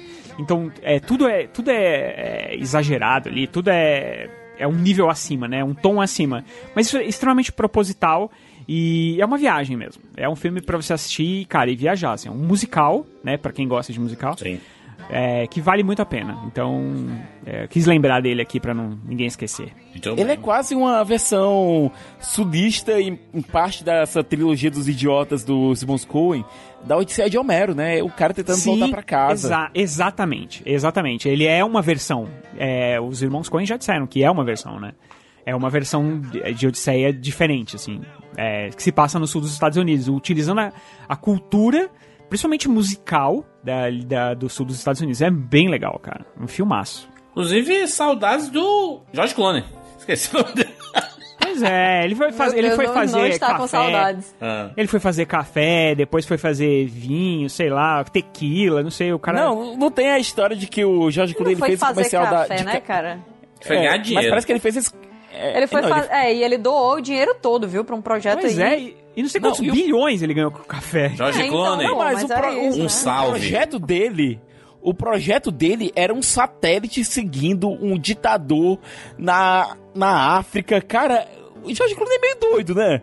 Não, é. porque ele agora ele tá casado com a Mal Clooney, né? Que é uma das pessoas mais incríveis que vivem na atualidade. Ele virou, É, ele virou o eu- esposo dela, na verdade. Não, do mas rola aí um. Né, rola uma fofoca aí de que eles estão separados já, né? Ai, chega. Não, É. não podem fazer isso Ah, comigo. não, Jorge Clooney, pelo amor de Deus. Próximo É, filme, vamos lá. Jurandir Filho, um filme aí. Mas é, não, mas. Olha, eu só queria destacar, olha o elenco desse filme. Tem o George Clooney, surtadaço, tem o John Torturro, que é Turturro, que na verdade também é um outro ator que também é, tá sempre um tom acima.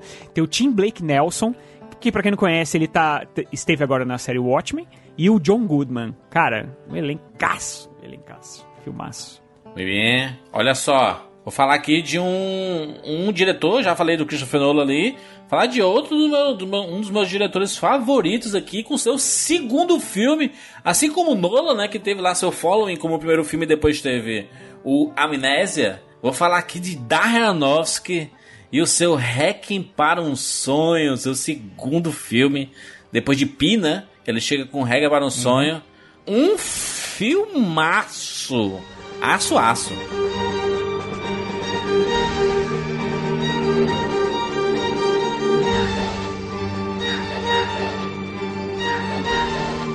Depois de enfiar uma furadeira na nossa cabeça com pi, o. O Aronofsky ele chega com essa obra-prima sobre vício, sobre é, adicção, sobre. É, sobre dependência. É um, Exato. acho que é um dos filmes é, mais fortes e mais viscerais sobre o tema já feitos. É um filme pesado, forte, uma das melhores interpretações do Jared Leto, da Jennifer Connelly. É um filme do- doloroso de assistir, é doído realmente. É, Porque- esse filme ele me angustia muito, assim, num Uhum. ponto que eu não me vejo querendo ver ele de novo. Até o Marlon Wayans tá, tá bem no filme. Tá, é verdade. Esse Aí filme, você, aí você vê a força num diretor, né, cara? Esse filme é um soco na cara. É, eu, é um dos filmes favoritos da vida, meus. É, é um filme que me fez ter medo e, por conta disso, nunca tomei remédio pra emagrecer na vida. Porque, cara, é, é muito chocante. É muito chocante. Eu acho que o Darren é, fez filmes maravilhosos, incríveis. A Fonte da Vida, por exemplo, eu acho talvez o melhor filme dele, mas o Hacking para um Sonho é. Sei lá, eu acho que ele chegou quase na perfeição, sabe? É o mais forte, é o mais forte. É, ele, ele dirige os atores de uma maneira muito. Ele, ele traz muito do interior do ator ali, né? É, é- cara, o Jared Leto tá bom nesse filme, entendeu? Então, Ah, o Jared, Jared Leto, Leto- tá bom em praticamente tudo. Exatamente. O Coringa dele, né? sei lá, eu acho que o O Jared Jared Leto. Leto tá bom é foda, porque o cara acertou 95% dos papéis que ele fez na vida. Aí Ah, ele erra e é lembrado pelo erro. mas ele errou feio. Sei lá, hein? Sei lá. Eu acho que no começo de carreira ele era melhor porque acho que o ego dele era um pouquinho menor também, sabe? Depois o ego dele foi aumentando e aí a atuação dele foi ficando Sucesso, mais. estragou mais uma pessoa. É isso. Pô, mas tem uma carreira maravilhosa ali, mano. Tá maluco. O que acontece no final desse filme é a destruição dos sonhos por conta do vício. Cara, é- a cena final é de cortar o coração em, em 500 pedaços. Sério. Você sai desse filme completamente destruído. é, esse filme é um filme pra você não assistir num dia que você não tá muito bem, assim. Mas é um excelente filme pra você assistir pra entender a carreira do Darren Aronofsky, que é maravilhosa, inclusive. Ah, vamos lá, Siqueira? Vamos lá, meu próximo filme é o meu filme menos favorito. Aliás, vamos ser sérios, é o pior filme de uma das franquias mais bem sucedidas é, da história recente do cinema. Estou falando, claro, de Missão Impossível 2.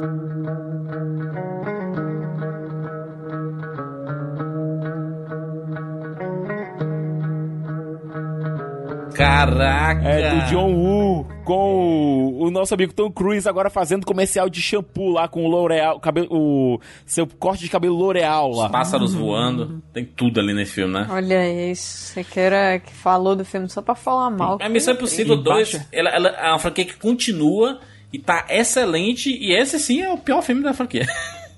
Sim. É o pior filme, de Não que ele longe. seja um filme ruim. Detestável, assim, né? horrível. Meu Deus, Não, que não lixo é. ele e tudo mais. Ele só é brega. Porque ele é, é um filme. É, muito, é um filme muito afetado, né? É muito afetado. É, Até o, então, o. Tom- tá todo mundo afetado ali. Caraca, aquela cena da, da faca no olho. Tá uma agonia da porra Uhum. aqui dali, tá maluco. Não, a- não, logo a cena inicial, quando a gente tem o, o Ethan Hunt lá na... Pendurado. Lá escalando montanha, cara. Ah, essa cena é muito legal, vai. Pendurado, aí ele, É com uma mão, ele legal, atende é o celular. já te enerva aquilo ali.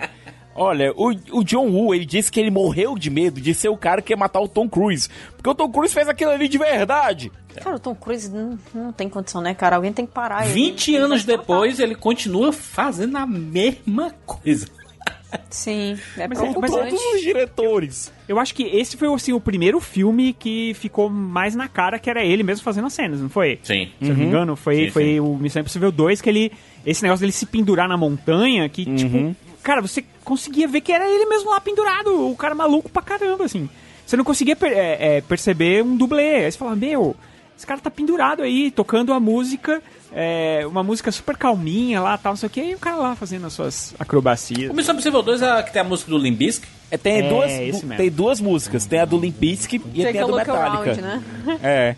E tem a do Metallica Nossa com... senhora, passou o clipe dessa, dessa música a minha infância inteira, meu Deus. É, Kat? filme que eu vou escolher? quero ver aqui, quero ver quem é que vai se animar, porque esse filme é um clássico incompreendido. A Fuga das Galinhas.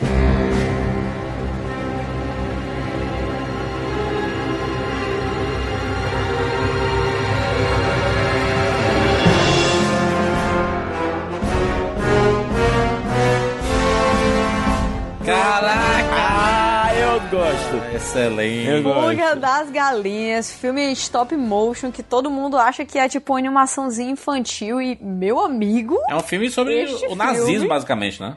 esse filme é demais. Sério. Ele é, É um o Fuga, que- Fuga do Inferno, não é? É, Fugindo Então. do Inferno. É, é uma versão anim- animação de massinha de, de Sim. Fugindo do Inferno. Só que é uma, é uma história que, que ela pode ser apreciada realmente por pessoas de qualquer idade, né? E quando colocaram ali Fuga das Galinhas, tem uma cara que, que pode ser bem aceito por criança e tal. E esse filme acabou sendo passado em várias escolas nessa época.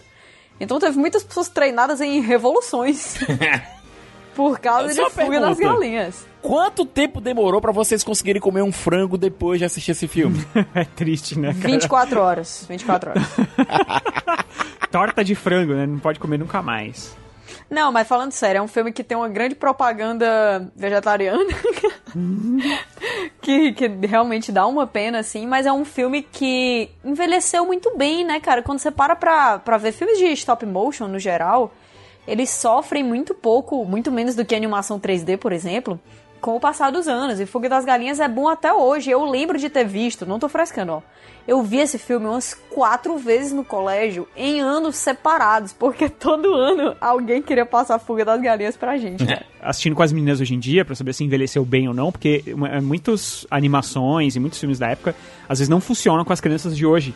E as meninas aquelas adoram Fuga das Galinhas. Assistem Aí, tá direto e tal, elas adoram. É muito legal, é muito divertido o filme. É muito Mas a legal. temática é pesadíssima, mas é muito divertido. Sim, é pesadíssimo. Mas você, cara, você empatiza demais com aqueles frangos. É. Esses personagens são muito legais, eles são muito carismáticos. E atenção, Não, é viu? assim- O, o- olha o elenco de Fuga das Galinhas, porque às vezes a galera não, não entende, né? Parece que não tem nada demais. Mas temos Mel Gibson aqui, fazendo Não, uma só- galinha. Só assim pro Mel Gibson conseguir reconhecer o Holocausto, né? Ai, ô! Que tristeza. Ele faz Ai, o galo, gente, não? triste. Ele faz Ele um faz o galo, galo, que, fa é. é, que organiza É, a fuga. Então, quando eu falo galinha, eu quero dizer todos. uma galinha pra mim é frango. Entendi. Ô, Rogério, vai. Já que a Kati tocou nesse assunto mais infantil, então eu vou trazer um filme mais infantil que também as meninas adoram até hoje e assistem direto, que é o Grinch. And this hat, I look just like Saint Nick. You're a mean one, Mr. Grinch.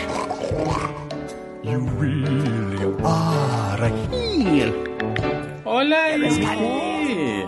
Cara, que esse é outro filme subestimadíssimo, cara. É um filme muito, muito, muito bom, cara. Jim Carrey. Ron Howard fazendo o que ele sabe fazer mesmo. Não é, não é fazer filme de Star Wars. Não vai fazer filme de Star Wars. Ou faz filme de corrida, ou faz filme infantil, porque é o que ele sabe fazer com primazia. É, é, o Jim Carrey tá fantástico no papel, assim, você consegue... mesmo, tá ele tá com um quilo de maquiagem na cara e mesmo assim você reconhece Caralho. Jim Carrey. O Ro- o Rogério é... É. demais, mano. Cara, como assim, mano? O cara desenterrou o Grinch. O cara fez uma mente brilhante, o cara fez Apolo 13, Mas Uma Mente Brilhante é um filme... É, Código da Apolo 13. Vinci. Oh, meu Deus, que é isso? Rogério? É, é, é, eu acho. Tu tá dizendo que o Grinch é melhor do que uma mente brilhante, Eu é acho. isso? O cara eu fez acho. Cocum. Cocum é uma comédia meio, meio até infantil, convenhamos, vai. Uma comedinha e tal. Apolo 13 Acho que daqui concordo. pra frente tu tem que ficar de castigo. né? Não é possível. a gente vai te multar nessa... Não, Apolo Nesse cast 13 é verdade, não é um filme de corrida e é muito bom. Do Ron Ed Howard. TV, lembra do Ed mas TV, que é maravilhoso? Ed TV é bem legal. É muito bom, um, é muito bom. É um sub-show de Truman. Então peça desculpa aí, Rogério, pelo que você falou, obrigado. Desculpa, Ron Peça, Howard. peça. Mesmo porque... E, e reconheça os seus erros. Mesmo porque ele nos trouxe também a Bryce, então ele tem todo o crédito do mundo. Mas o, nesse. no Grinch aqui, cara, é uma versão muito melhor do que a que foi lançada agora há pouco tempo. Sim. É um filme live action, que é muito engraçado, é muito divertido. Todo Natal aqui tem que passar o Grinch. E a molecada adora. Então... Eu amo o Grinch, meu animal espiritual. Gosto demais. Cara, olha só, tem a narração do Anthony Hopkins, entendeu? E aqui no Brasil, do Antônio Fagundes. Aí. Antônio Fagundes destruindo. Inclusive, a dublagem é, é a dublagem do, do, do Grinch. É Guilherme o, Briggs. Esqueci o nome dele. Do Guilherme Briggs. Aliás, o É o Guilherme Briggs. Briggs, ele destrói aqui no Grinch, né? Tipo, acho que, se eu não me engano, ele, ele, ele diz que é o papel favorito da, da vida dele, é o Grinch. É, Se for pra, se for pra, pra citar Jim Carrey, eu vou falar do Eu, Eu Mesmo e Irene. Filme do Ah, Bob Farrelly. gosto. Eu tava entre esses dois, eu tava entre esses dois, porque também é um filme Gosto, muito gosto bom. muito. Até hoje aquela vaca tá viva. Caraca, o Jim Carrey está surtado nesse filme. Meu Deus do Ele céu. tá, ele tá full surtado, cara. Eu mesmo, Irene, é muito engraçada. Cara, ele é muito, é muito errado. É muito errado. É muito errado. É, é muito A cena dele bebendo água, cara. É uma cena incrível que ele acorda e, e aí ele encontra um consolo na cama. Aí ele fala pra. pra inclusive é a Renée Zellweger. Renée Zellweger. Ela tava novíssima, bem novinha nesse filme. Aí é, ele pega e mostra um consolo gigante assim na cama e tal. E ele fala pra ela assim: Ah, tá vendo sua espertinha, né? Sua safadinha. Aí ela olha pra ele e fala: ah, Mas não fui eu que usei, não, entendeu? muito bom, cara. Muito bom esse filme. É muito bom. É, e, e ele interpreta bem, né? Os dois papéis, assim, fica, fica muito diferente. Uhum. Eu, eu amo esse filme, eu ri muito com ele. Ok, pode ser errado, pode, mas. Pode, é. Os irmãos Mas Farrelly. hoje, esse- Hoje dos esse filme irmãos não saía. Farrelly, é, os filmes, filmes do- dos irmãos Farrelly não tem nenhum. que Você pode falar, ah, não, esse filme aí é. É Passa. certinho, é Pa- ok. passa tal. no sensor. É, não não passa. Green não, Book, não, não passa, cara. A Green Book também não passa um sensor, não. Podia voltar a fazer comédia de verdade, né? Ia fazer Green Book. Para com isso, né? É, então, e a gente assistiu todos esses filmes aí um milhão de vezes porque era a cara da sessão da tarde, né? Curioso, Rogério, que a cada dia que passa eu encontro mais pessoas que amaram o Green Book. Que tristeza, né? Vai, Kat. Pois pronto, eu vou falar de Os Contos Proibidos do Marquês de Sade. Meu Deus. Eita! Caraca, você quer. Era um filme bizarro, tá? Ah. E foi um, um grande marco na minha vida porque era, era tido como um filme de safadeza, né, nessa época, e eu não podia alugar ele na locadora. Então, pra mim, foi uma grande vitória quando ele entrou na minha casa. Contos Proibidos do Marquês de Sade, que tem aí, tem Kate Winslet, tem Joaquin Phoenix, tem Michael Caine. Esse filme, ele é pouco lembrado, tá? Siqueira que tá acostumado aí também com os filmes de safadeza, tem que falar junto comigo. Quem que é fã de Emanuele? Eu sou. Agora, honestamente, Mas é que tá, ele, até nesse caso mesmo, ele é um pouco broxante, digamos assim. Pois Pois é, cara, é isso que eu ia dizer. É, Não, o então, não tem, mas, mas, mas tá entendendo como era que esse filme era visto nessa época por quem não tinha 18 Sim. anos nessa época, obviamente? É. Esse filme era tipo assim, ah, é porque o cara fala, tem cultos proibidos e tem todo um negócio aí. E eles dois, né, porque tinha essa, essa união dos dois aí, que eles tinham essa tara pela, pela camareira, né, que era a Kate Winslet. Era uma, uma atmosfera toda muito errada desse filme, mas o filme é muito bom.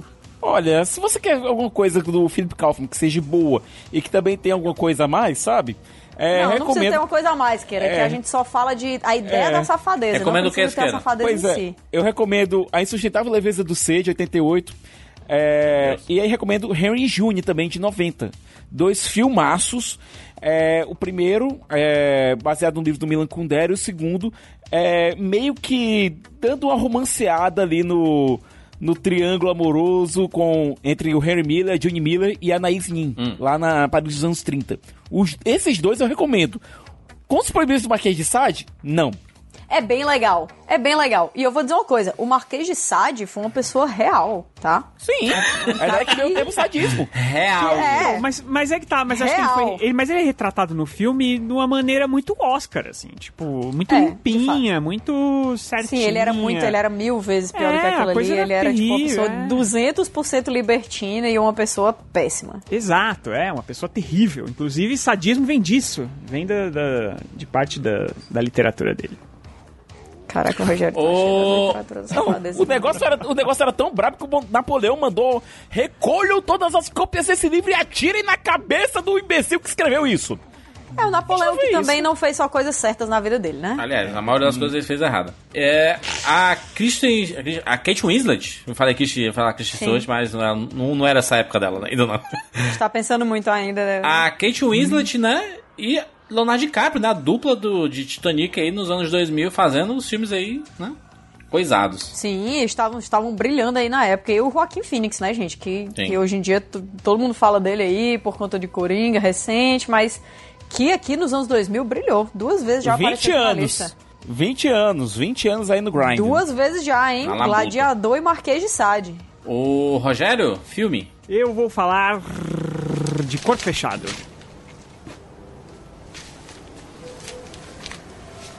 Já começou. Diga-me uma coisa, David.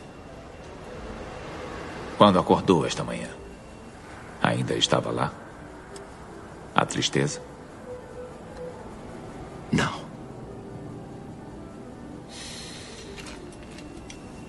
Acho que é hora de apertarmos as mãos. Uh, M. Night Shyamalan. É, aí sim. Um ano Melhor depois de Sexto Shyamalan. Sentido, hein? Ele fez 99 Sexto Sentido e 2000 com fechado. Pois é. O Cor- Corpo Fechado sofreu terrivelmente após o sexto sentido, porque a galera, principalmente no Brasil, que inventaram esse nome Corpo Fechado, né? Porque pensaram o seguinte: a gente ganhou muito dinheiro com o sexto sentido. E o cara tá lançando outro filme, vamos botar um nome que re- lembre o, o espírito, as coisas do gênero, que a galera vai correr pro cinema. né? E aí foi uma cagada total, porque quando a galera chegava lá, é, pra assistir o filme, ia assistir um filme de super-herói, cara. Numa época em que os filmes de super-herói estavam começando ainda, né? O X-Men saiu em 2000. Sim. Então, quer dizer, é, esses filmes mais calcados na realidade de super-heróis, assim, começou com o X-Men. Então, quer dizer, X-Men e o Corpo Fechado. Até o próprio Shyamalan, quando ele veio pro Brasil, ele falou na entrevista que talvez o Corpo Fechado tenha sido um filme que saiu antes do tempo. Sim. Né? Que se ele tivesse saído um pouco depois... Talvez depois, talvez fosse- depois de ter Dark Knight ali, sabe? É, Nossa, pode ser. ia Heróis fazer, pé no chão nossa, e ele ia tudo fazer mais. um, um- E Ele ia é um um, filme- sucesso absurdo, cara. esse, Absurdo, filme é, absurdo. esse filme é demais. Esse, filme, é, demais. Esse filme tá na lista, assim, total de filmes da vida. Porque ele é um filme incrível e você assistindo ele hoje em dia, né? Porque depois saíram os outros dois filmes que fecharam a trilogia, né? Que é o Fragmentado e o Vidro. Eu reassisti Corpo Fechado eh, todo ano, na verdade, eu reassisto. Mas eu reassisti eh, seguidas vezes ultimamente. E aí ele continua cada vez melhor, parece. Parece que cada vez Sim. que eu assisto eu consigo pegar um detalhe novo, uma coisa nova. As atuações o- do Bruce Willis. É, nossa, é demais, cara. É fantástico, assim. E é um dos, dos filmes que, tipo, mesmo, por exemplo, o último filme ali te- tendo sido ladeira abaixo, né, que é o vidro e tal, ele não quebra é, tudo que, que o começo da trilogia foi, assim. Mesmo porque ele viveu muito tempo A sozinho, ironia. né? A ironia, né? Ele não Não, não é quebra. isso, é porque, É, é, é porque às vezes sai, um, por exemplo, um terceiro filme de uma trilogia que você tá acompanhando com muita... É, que acaba tudo, né? É, aí você, poxa, sabe, às vezes é, invalida o- um primeiro filme, invalida o segundo e tal. Como ele demorou muito pra fazer os outros filmes, e o Fragmentado é um filme muito bom também, então o Vidro, whatever, é um filme que a gente esquece, deixa ele lá e... É, E vambora. Corpo Fechado, Corpo Fechado até hoje tá perfeito, assim. Eu assisti, sei lá, ano passado, cara. Ele tá maravilhoso. E, con- e continua Não, demais. é né? maravilhoso. Olha, eu diria, inclusive, que é um, se não é o melhor, é um dos melhores filmes de super-herói de todos os tempos.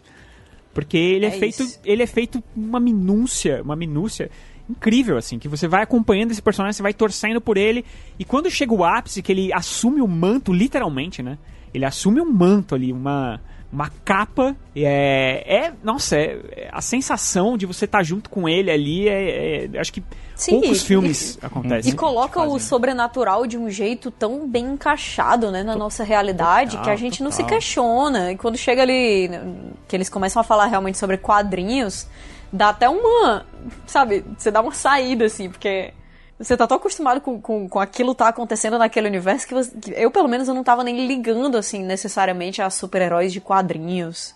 Sim, é, e- e foi ele um- vai te- Foi um feito, cara, foi um feito. É um feito total. Ele vai te levando nessa viagem e você vai acompanhando essa viagem sem, na, na real, entender o porquê daquilo tudo. E quando vem o final, e aí É a de... gente. Nossa. Nossa, é. A gente tinha visto o quê? Só corpo fechado. Então a gente ainda não tinha esse histórico de. Ah, é o, esse é o diretor dos finais diferentões, entendeu? Então você tava acompanhando aquilo e você fala, caralho, que foda, o cara é realmente super-herói. E aí depois você vai entender por que, que se descobre um super-herói, né? Por que, que existe um super-herói nesse universo. Foda demais. Espetáculo. Foda demais. Eu vou falar aqui de uma animação é, feita em 2D, é, dirigida por um dos últimos grandes mestres da animação tradicional, Don Bluth, que é Titã.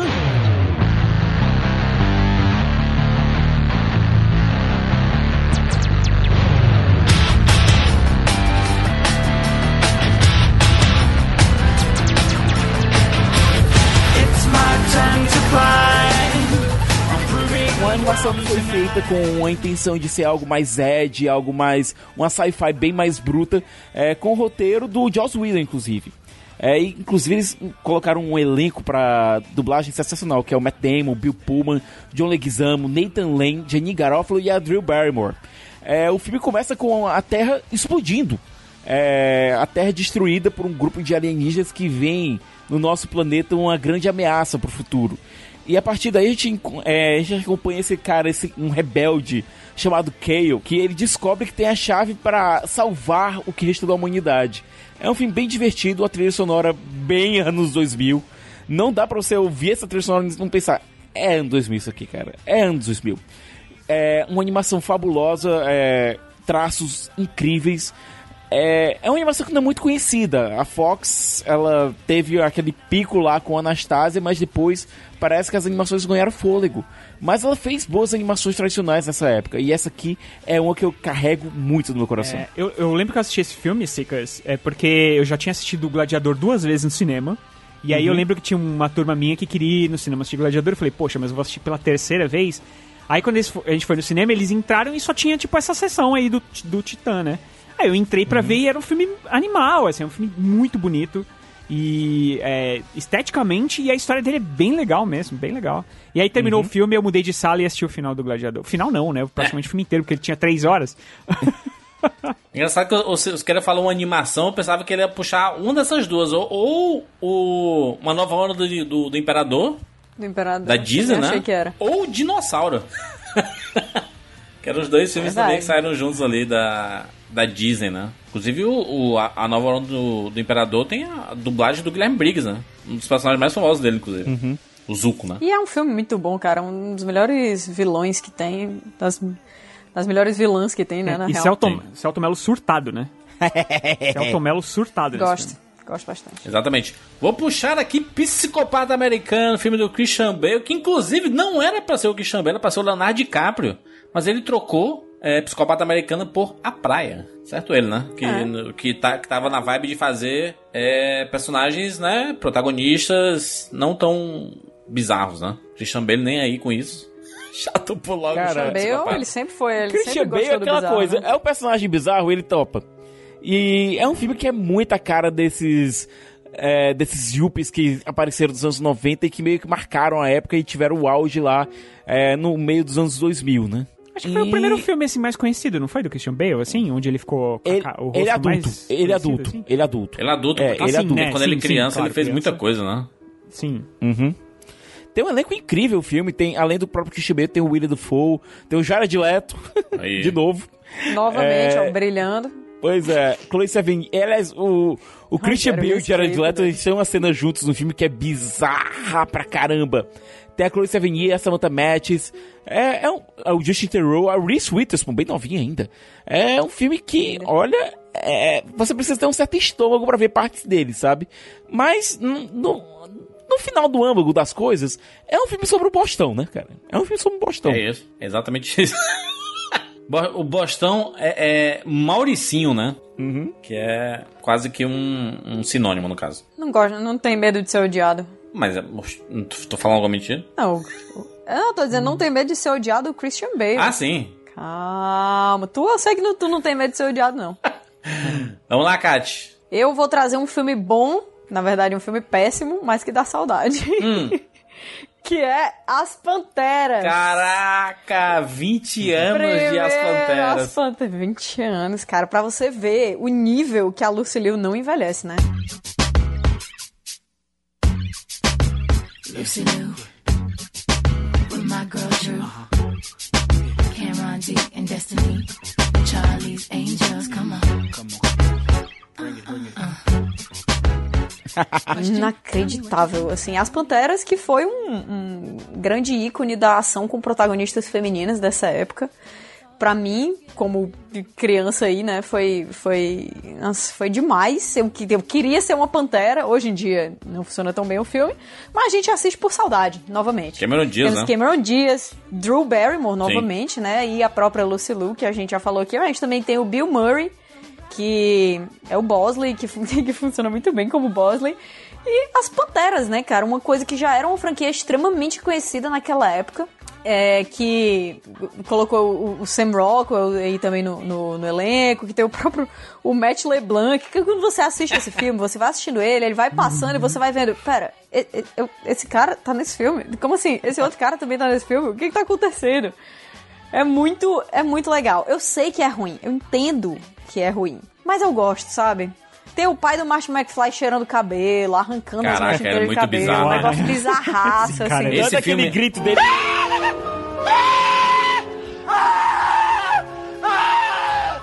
Esse filme é tudo errado. É tudo errado, assim. Esse filme é muito Você assiste bizarro, hoje, meu cara. Deus, como é que esse filme envelheceu muito mal, muito mal. É, ele, é, bem- ele é bem bizarro. As cenas de ação são, assim, macarrônicas. Ah, saudades. E aquela cena da, da massagem no Tim Curry, cara. Sim, a Lucy Liu fazer aquela massagem nas costas dele com os pés.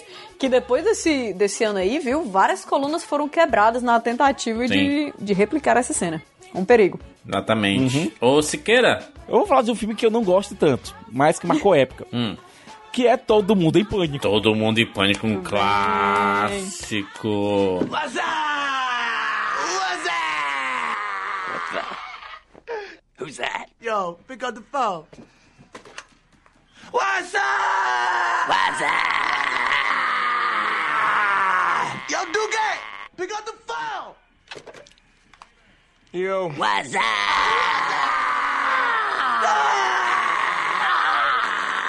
O, o- o re- o retorno das paródias, né? É, vamos convenhamos, o primeiro é o melhor. Ou o menos ruim, dependendo do What's ponto de vista. Porque ele foi feito ainda na crista da onda. É, a gente tem que lembrar que todo mundo em Pânico e Pânico 3 saíram no mesmo ano. Exatamente. Pan- aliás, trilogia Pânico, um espetáculo. Wes Craven, um monstro. Então, é, a graça ainda existia. Você podia ir. A graça Esse ainda pri- existiu. Depois desse ano, o humor morreu. Pois é. Não, mas a gra... é, você fazer troça com aquilo ali ainda fazia certo sentido, porque o gênero ainda estava muito em alta. O gênero dessas, é, desses terrores adolescentes ainda estava muito em alta. É, hoje em dia é quase um nicho esse tipo de, de filme. Quando sai um que presta, a gente até diz, nossa, funcionou.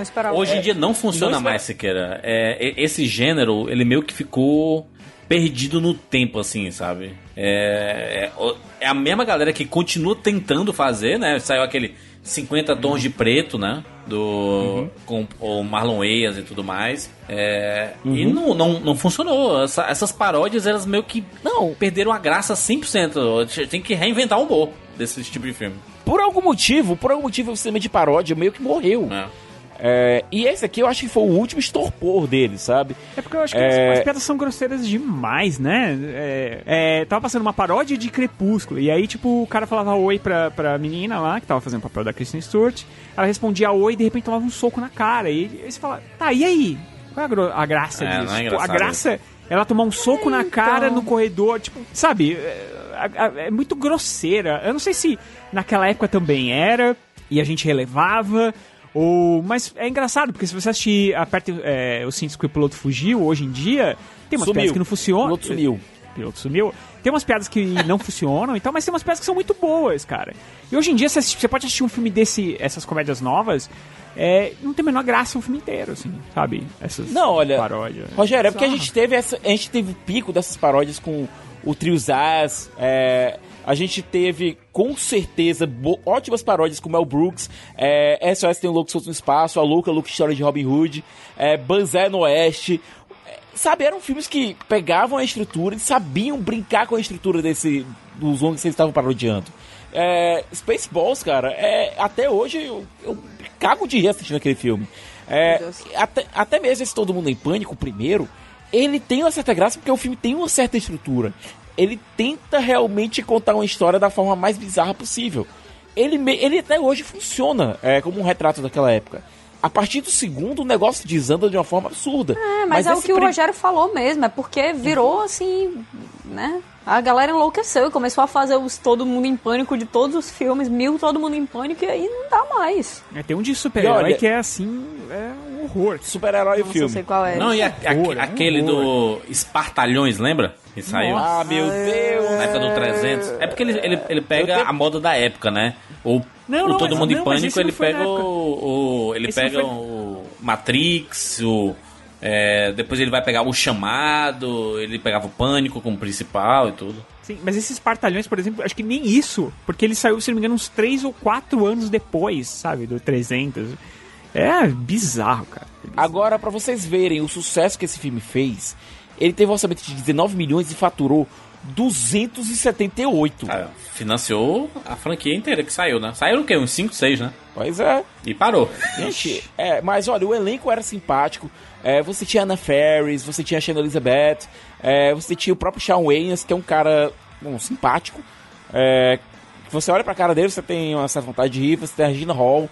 Ou seja, é, você tem um elenco que tá de cômicos que realmente tenta fazer graça e não apenas, sabe, grosseria. Até esse ponto aqui, a grosseria, ela servia pra fazer graça. Depois eles estavam fazendo grosseria por fazer grosseria, pelo shock value, pelo valor do choque. Ô, Rogério, vai lá, Rogério. Eu vou falar sobre um filme que eu acho que ninguém falaria. Hum. Porque ele é um filme que é, também é muito renegado. E eu acho que ele também estava um pouco à frente do seu tempo. É, preciso assistir hoje pra saber se ele ainda é legal, mas eu lembro que na época eu gostei bastante. Que é A Cela. Filme com a Hum. Jennifer Lopes. Olha aí, de novo, uma grande atriz. Porque é o seguinte, o filme A Cela, ele vinha naquela onda de futuro? filmes de... Não, não, ele... ele, ele... não é isso. É que é o seguinte, é, naquela época, tava rolando muito... é, tinha muito filme é, de assassinato e tal, por causa de Seven, né? Então vinha Sim. muitos filmes aí, tinha filme aquele Ressurreição e tal, É. tinha esses filminhos assim, contando esses casos de assassinos seriais e tal. E o filme A Cela, é- ele é um filme que mostrava é, um universo ali, um mundo em que você conseguia. É, existia um equipamento que você conseguia adentrar a mente das pessoas. Aí, Black e aí, Mirror. logo no começo do filme. Exato. Logo no começo do filme, o personagem do Vincent, Vincent é, D'Onofrio, que já era meio monstro nessa época, assim, ele sempre fez esses papéis meio esquisitões e tal. Amigo da Kátia. Ele era um assassino que ele morria logo no começo do filme. Teu amigo, cara. Amigo da Kat. É, ele, ele fez Tu lembra que ele falou contigo no Twitter? Aham. Olha lá, É, é, rapaz. verdade. É verdade, é Amigo- verdade. verdade, amigo da A Kátia Kátia é amiga do rei do crime. Olha aí. Sou amiga demais, aquela, né? Melhor amiga. Ele- Foi do nada, né? Aquilo. Meu Ele Deus. fazia um, um assassino serial que prendia suas vítimas antes de matar. Ele colocava elas dentro de um, é, um tanque de água que ia enchendo devagar e a pessoa morria, morria ali e tal. E tinha uma menina que tinha sido sequestrada ainda. E aí quando ele morre, e na verdade ele fica meio em coma irreversível assim e tal. Aí a personagem da, da Jennifer Lopes, que era tipo uma médica, uma, uma psiquiatra tal, ela vai adentrar o cérebro dele pra tentar é, descobrir aonde que a menina tá presa. Porque ainda havia tempo de salvá-la. Só que aí, cara, ela entra na mente dele e a mente dele é um horror, assim, entendeu? Tipo, não é um filme linear, assim. Tem muita coisa de. É, é muita, muito truque visual, tem muita. é, tem uma cena ali que de repente tem um cavalo cortado em diversos pedaços. E assim, é feito de uma maneira geométrica, limpa. Então, eu acho que ele é um filme. Eu preciso assistir hoje pra saber se ele ainda passa, mas acho que ele é um filme que tinha, foi feito numa época que a galera não tava muito nessa vibe. Queria ver um filme mais, mais certinho e tal. E, e esse filme, ele é, é. um- é filme bem legal, assim, cara. Visualmente, ele é, é um, um espetáculo. Então. Não, a direção de arte desse filme é realmente fabulosa. É, foi A com, o Real ele- Oscar, se não me engano, a direção É. de arte, porque é sensacional. Maquiagem e tal, é muito boa também. Uhum. E desde essa época eu meio que de vez em quando confundia o Vince Vaughn com o Vince D'Onofrio, que além do nome ser parecido, os dois têm um jeito. tem uma coisa nos dois que é meio parecida. É, o Ele Vincent- não o- tem nada a ver um com o outro, Isqueira. Não tem. É Deus. porque o Vincent Vaughn, nessa, nesse filme, ele faz o policial que precisa descobrir onde tá a menina. E aí ele que vai falar com a Jennifer Lopes pra a Jennifer Lopes entrar lá no, no cérebro do cara e tal. E aí ela fica meio presa. É, é um filme, realmente é um filme meio conceito, vai, entre aspas. Ele é um filme conceito, assim, ele é muito diferente de qualquer coisa que tinha sido feita naquela época. Então, eu acho que é, é um bom filme pra se lembrar.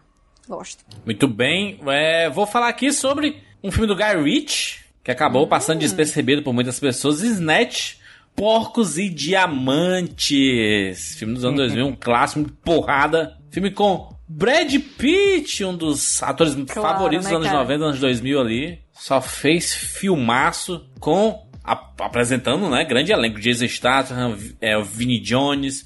O Benício Del Toro está no filme. É um baita filme legal com o estilo, a característica, a assinatura do Guy Ritchie. Ou seja, câmera lenta, é, filtros na, na- na- na- nas imagens.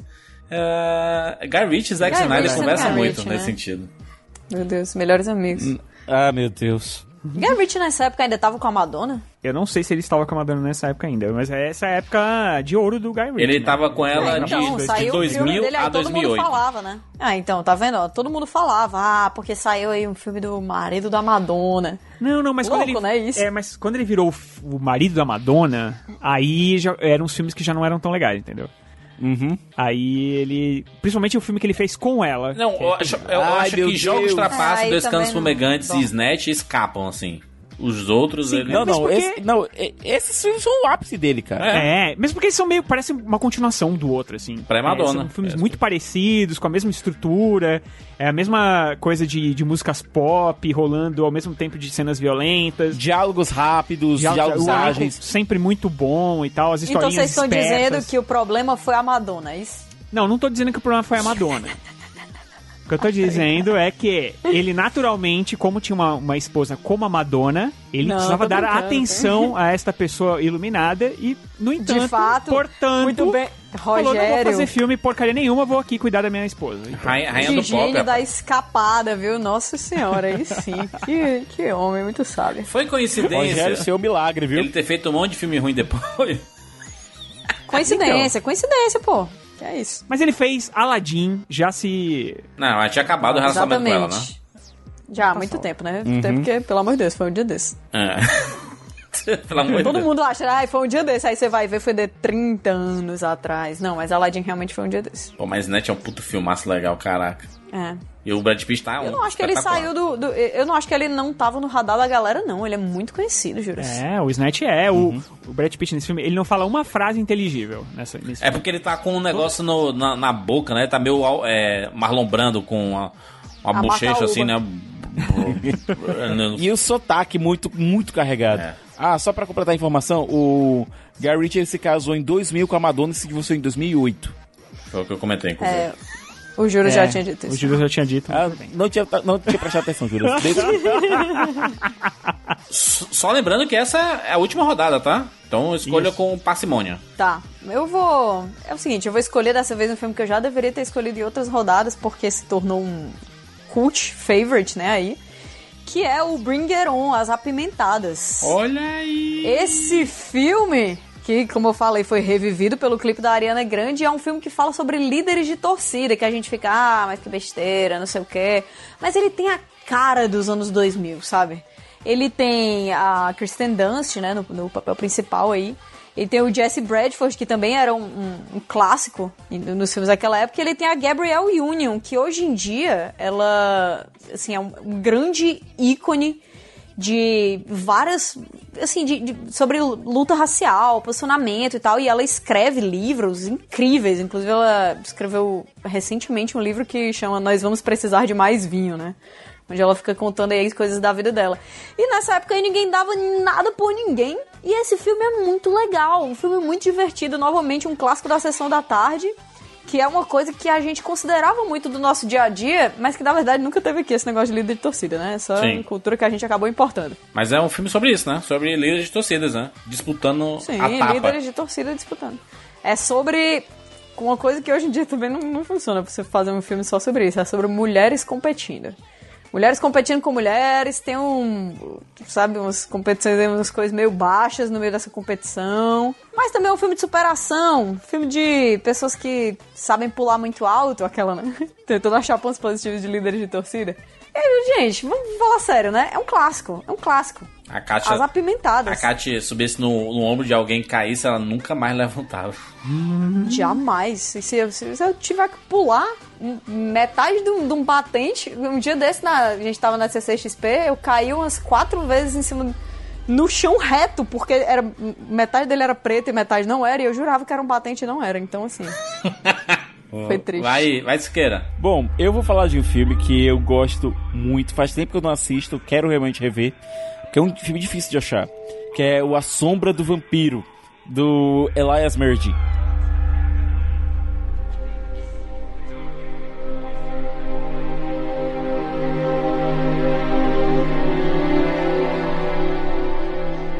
É um filme que é, na verdade, um filme sobre um filme. Ele é sobre as filmagens de Nosferatu. É, só que de uma forma bem romanceada. Aliás, eu devo dizer que o filme é produzido por Nicolas Cage. Daí vocês tiram. É, no filme você tem o John Malkovich fazendo o diretor F.W. Burnow, que ele encontra o ator perfeito para fazer a sua adaptação não oficial é, de Drácula, que seria Nosferatu, claro. É, que é o, o Max Schreck, vivido pelo William Dafoe. Só que tem um pequeno detalhe: o cara é realmente bom, um vampiro, né? Então você tem essa refilmagem é, vi- vista por um ponto de vista fantástico, de um clássico do cinema, é, feito de um jeito altamente absurdo. E eu adoro isso. O Nosferatu é um filme clássico do cinema, um filme, uma obra-prima do terror, uma obra-prima do, do cinema alemão. E ter esse culto é, bizarro travado, tratado dentro do, do dentro do universo do filme, pra mim foi muito bacana como cinéfilo assistir na época. Aí. Rogério? Olha só, eu vou encerrar, então. Eu que vou encerrar? Olha que beleza. É tu que vai encerrar, responsabilidade Olha aí. Só que tristeza, hein? Eu vou encerrar aqui com um filme que na época, que hoje em dia, pode-se dizer que, poxa, esse filme aí acabou, né, é, atrapalhando, acabou estragando um pouquinho a carreira de um grande ator e tal, mas que na época foi sensacional. Entrando numa fria.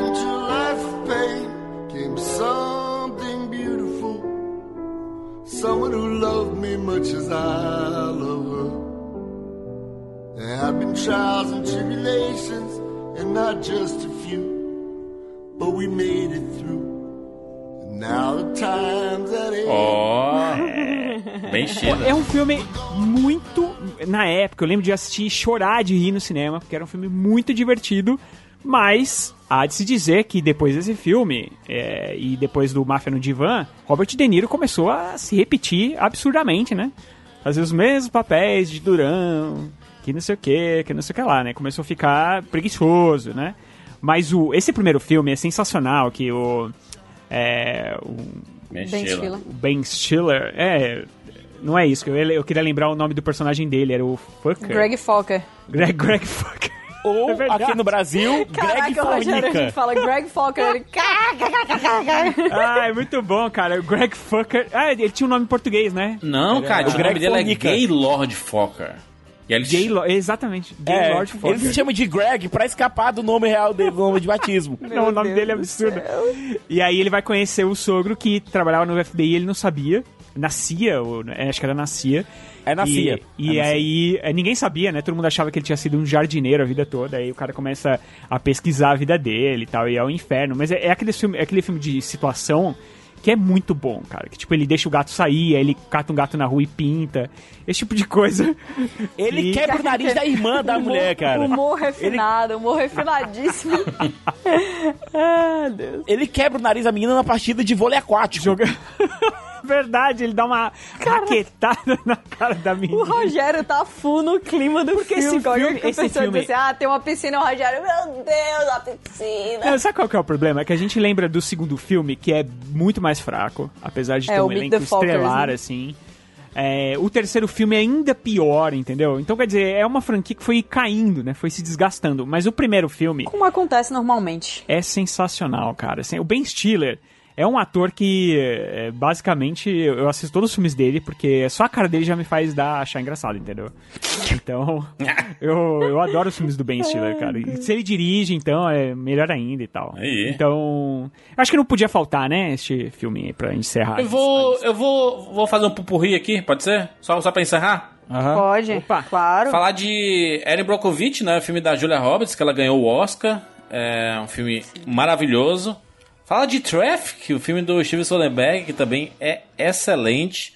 Duelo de Titãs, do Denzel Washington, que tem um discurso surreal do Denzel Washington. É, Dançando no Escuro, vergonha, vergonha se queira não ter falado, vergonha, viu? Eu também eu estranhei Muita isso, falar vergonha. desse aí, hein?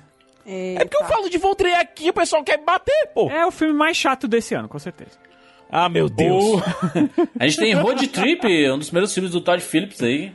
Todd Phillips de Coringa. As Crônicas de Riddick, do Vin Diesel, que um ano depois viria com a franquia Velozes e Furiosos, né? Ah, Nós temos O Patriota, do Mel Gibson, não foi mencionado aqui, filme que tem, inclusive, o Heath Ledger. É a tentativa dele fazer um... Um épico. Né? Um... É, é um novo Coração Valente. o Rogério tá em É, câmera pode, lenta. Realmente pode dizer uma tentativa dele fazer coisa, um é sério. épico quando tem E, Coração e, ó, Valente. é... Ele tentou fazer um Coração Valente 2 nesse filme. É. A estrutura É, então, mas é porque, ele já, é porque ele já fez o épico. Ponto E final. juras, só te corrigindo, não foi o As Crônicas de Riddick que saiu, foi o Eclipse Mortal. Eclipse é Mortal, bom, que é, exatamente. É que é muito bom. É muito que é bom, a primeira aparição do Riddick, Isso, inclusive. isso, isso. O... Temos 60 segundos com o Nicolas Cage e é, Angelina Jolie, que eu acho maravilhoso, que tem uma música que eu gosto muito. Ah, Chocolate, né? Johnny Depp e... Chocolate. Como é o nome dela? Esqueci a... Amo. a... Juliette A Binoche. Juliette Binoche, exatamente. Ah, Bicho de Sete Cabeças, juras. Bicho de Sete o Cabeças. Bicho de Sete Cabeças, filme brasileiro, também foi lançado. Homens de Honra, tem um discurso maravilhoso do Cuba Gold Jr. E o filme com o De Niro, que tá um pouquinho diferente do que ele tá Esse fazendo. filme é muito bom. Do que as mulheres gostam, o filme erradíssimo do Mel Gibson. Horrível. Saiu agora um novo, né? É isso, né, cara? O que os homens gostam. Do que os homens gostam. Deve ser horrível igual. E, pra finalizar, O Homem de Família, do Nicolas Cage também. Que é um filme bem legal, bem bonito. É meio que um remake do A Felicidade Não Se Compra. É, é um filme. Aff, Maria, é um filme muito legal. Um excelente filme de Natal, inclusive. É. Tem, um, tem um filme também que é, que é o Duets. Sabe qual é esse filme? Claro, é O 2000. Duet Petrol, É o da Gwyneth do Paltrow. karaokê. É um filme muito ruinzinho, cara, mas do a ruinzinho? dele é bem Caraca. legal. É ruim. Porra! Não, é ruim. Como é que não ruim, apareceu na minha assiste. lista aqui? Caraca, passou É, batido. Cara, é um filme... É absurdamente brega esse Eu adoro É muito, esse muito, filme de muito, karaokê. muito. A cena final... A cena final é vergonhosa. Vergonhosa. É dirigido pelo pai da Gwyneth Paltrow, né? O Bruce, Bruce Paltrow. Eu acho que tinha que acabar com essa música aí, o Ela, ela, Vai. ela, Rui-. Lewis. É. Rui E Lewis ela o- mesmo que canta, hein? De outro futuro, né? É sim, pô. Muito bem, fechamos. Mas tem vários. Alta frequência também, você não falou. Ah. Alta Page, frequência! James Meu Cas- Deus, não Caviezel. acredito. Tem, cara, tem vários. Deveria ter indicado alta frequência, eu me arrependo.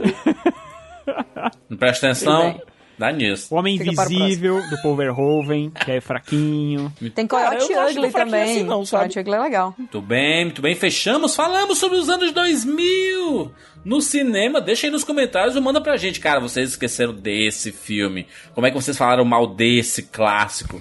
Manda pra gente aí nos Xinga comentários ou no Twitter. A gente vai gostar de receber a sua mensagem. É isso, nos encontramos na próxima semana. Tchau.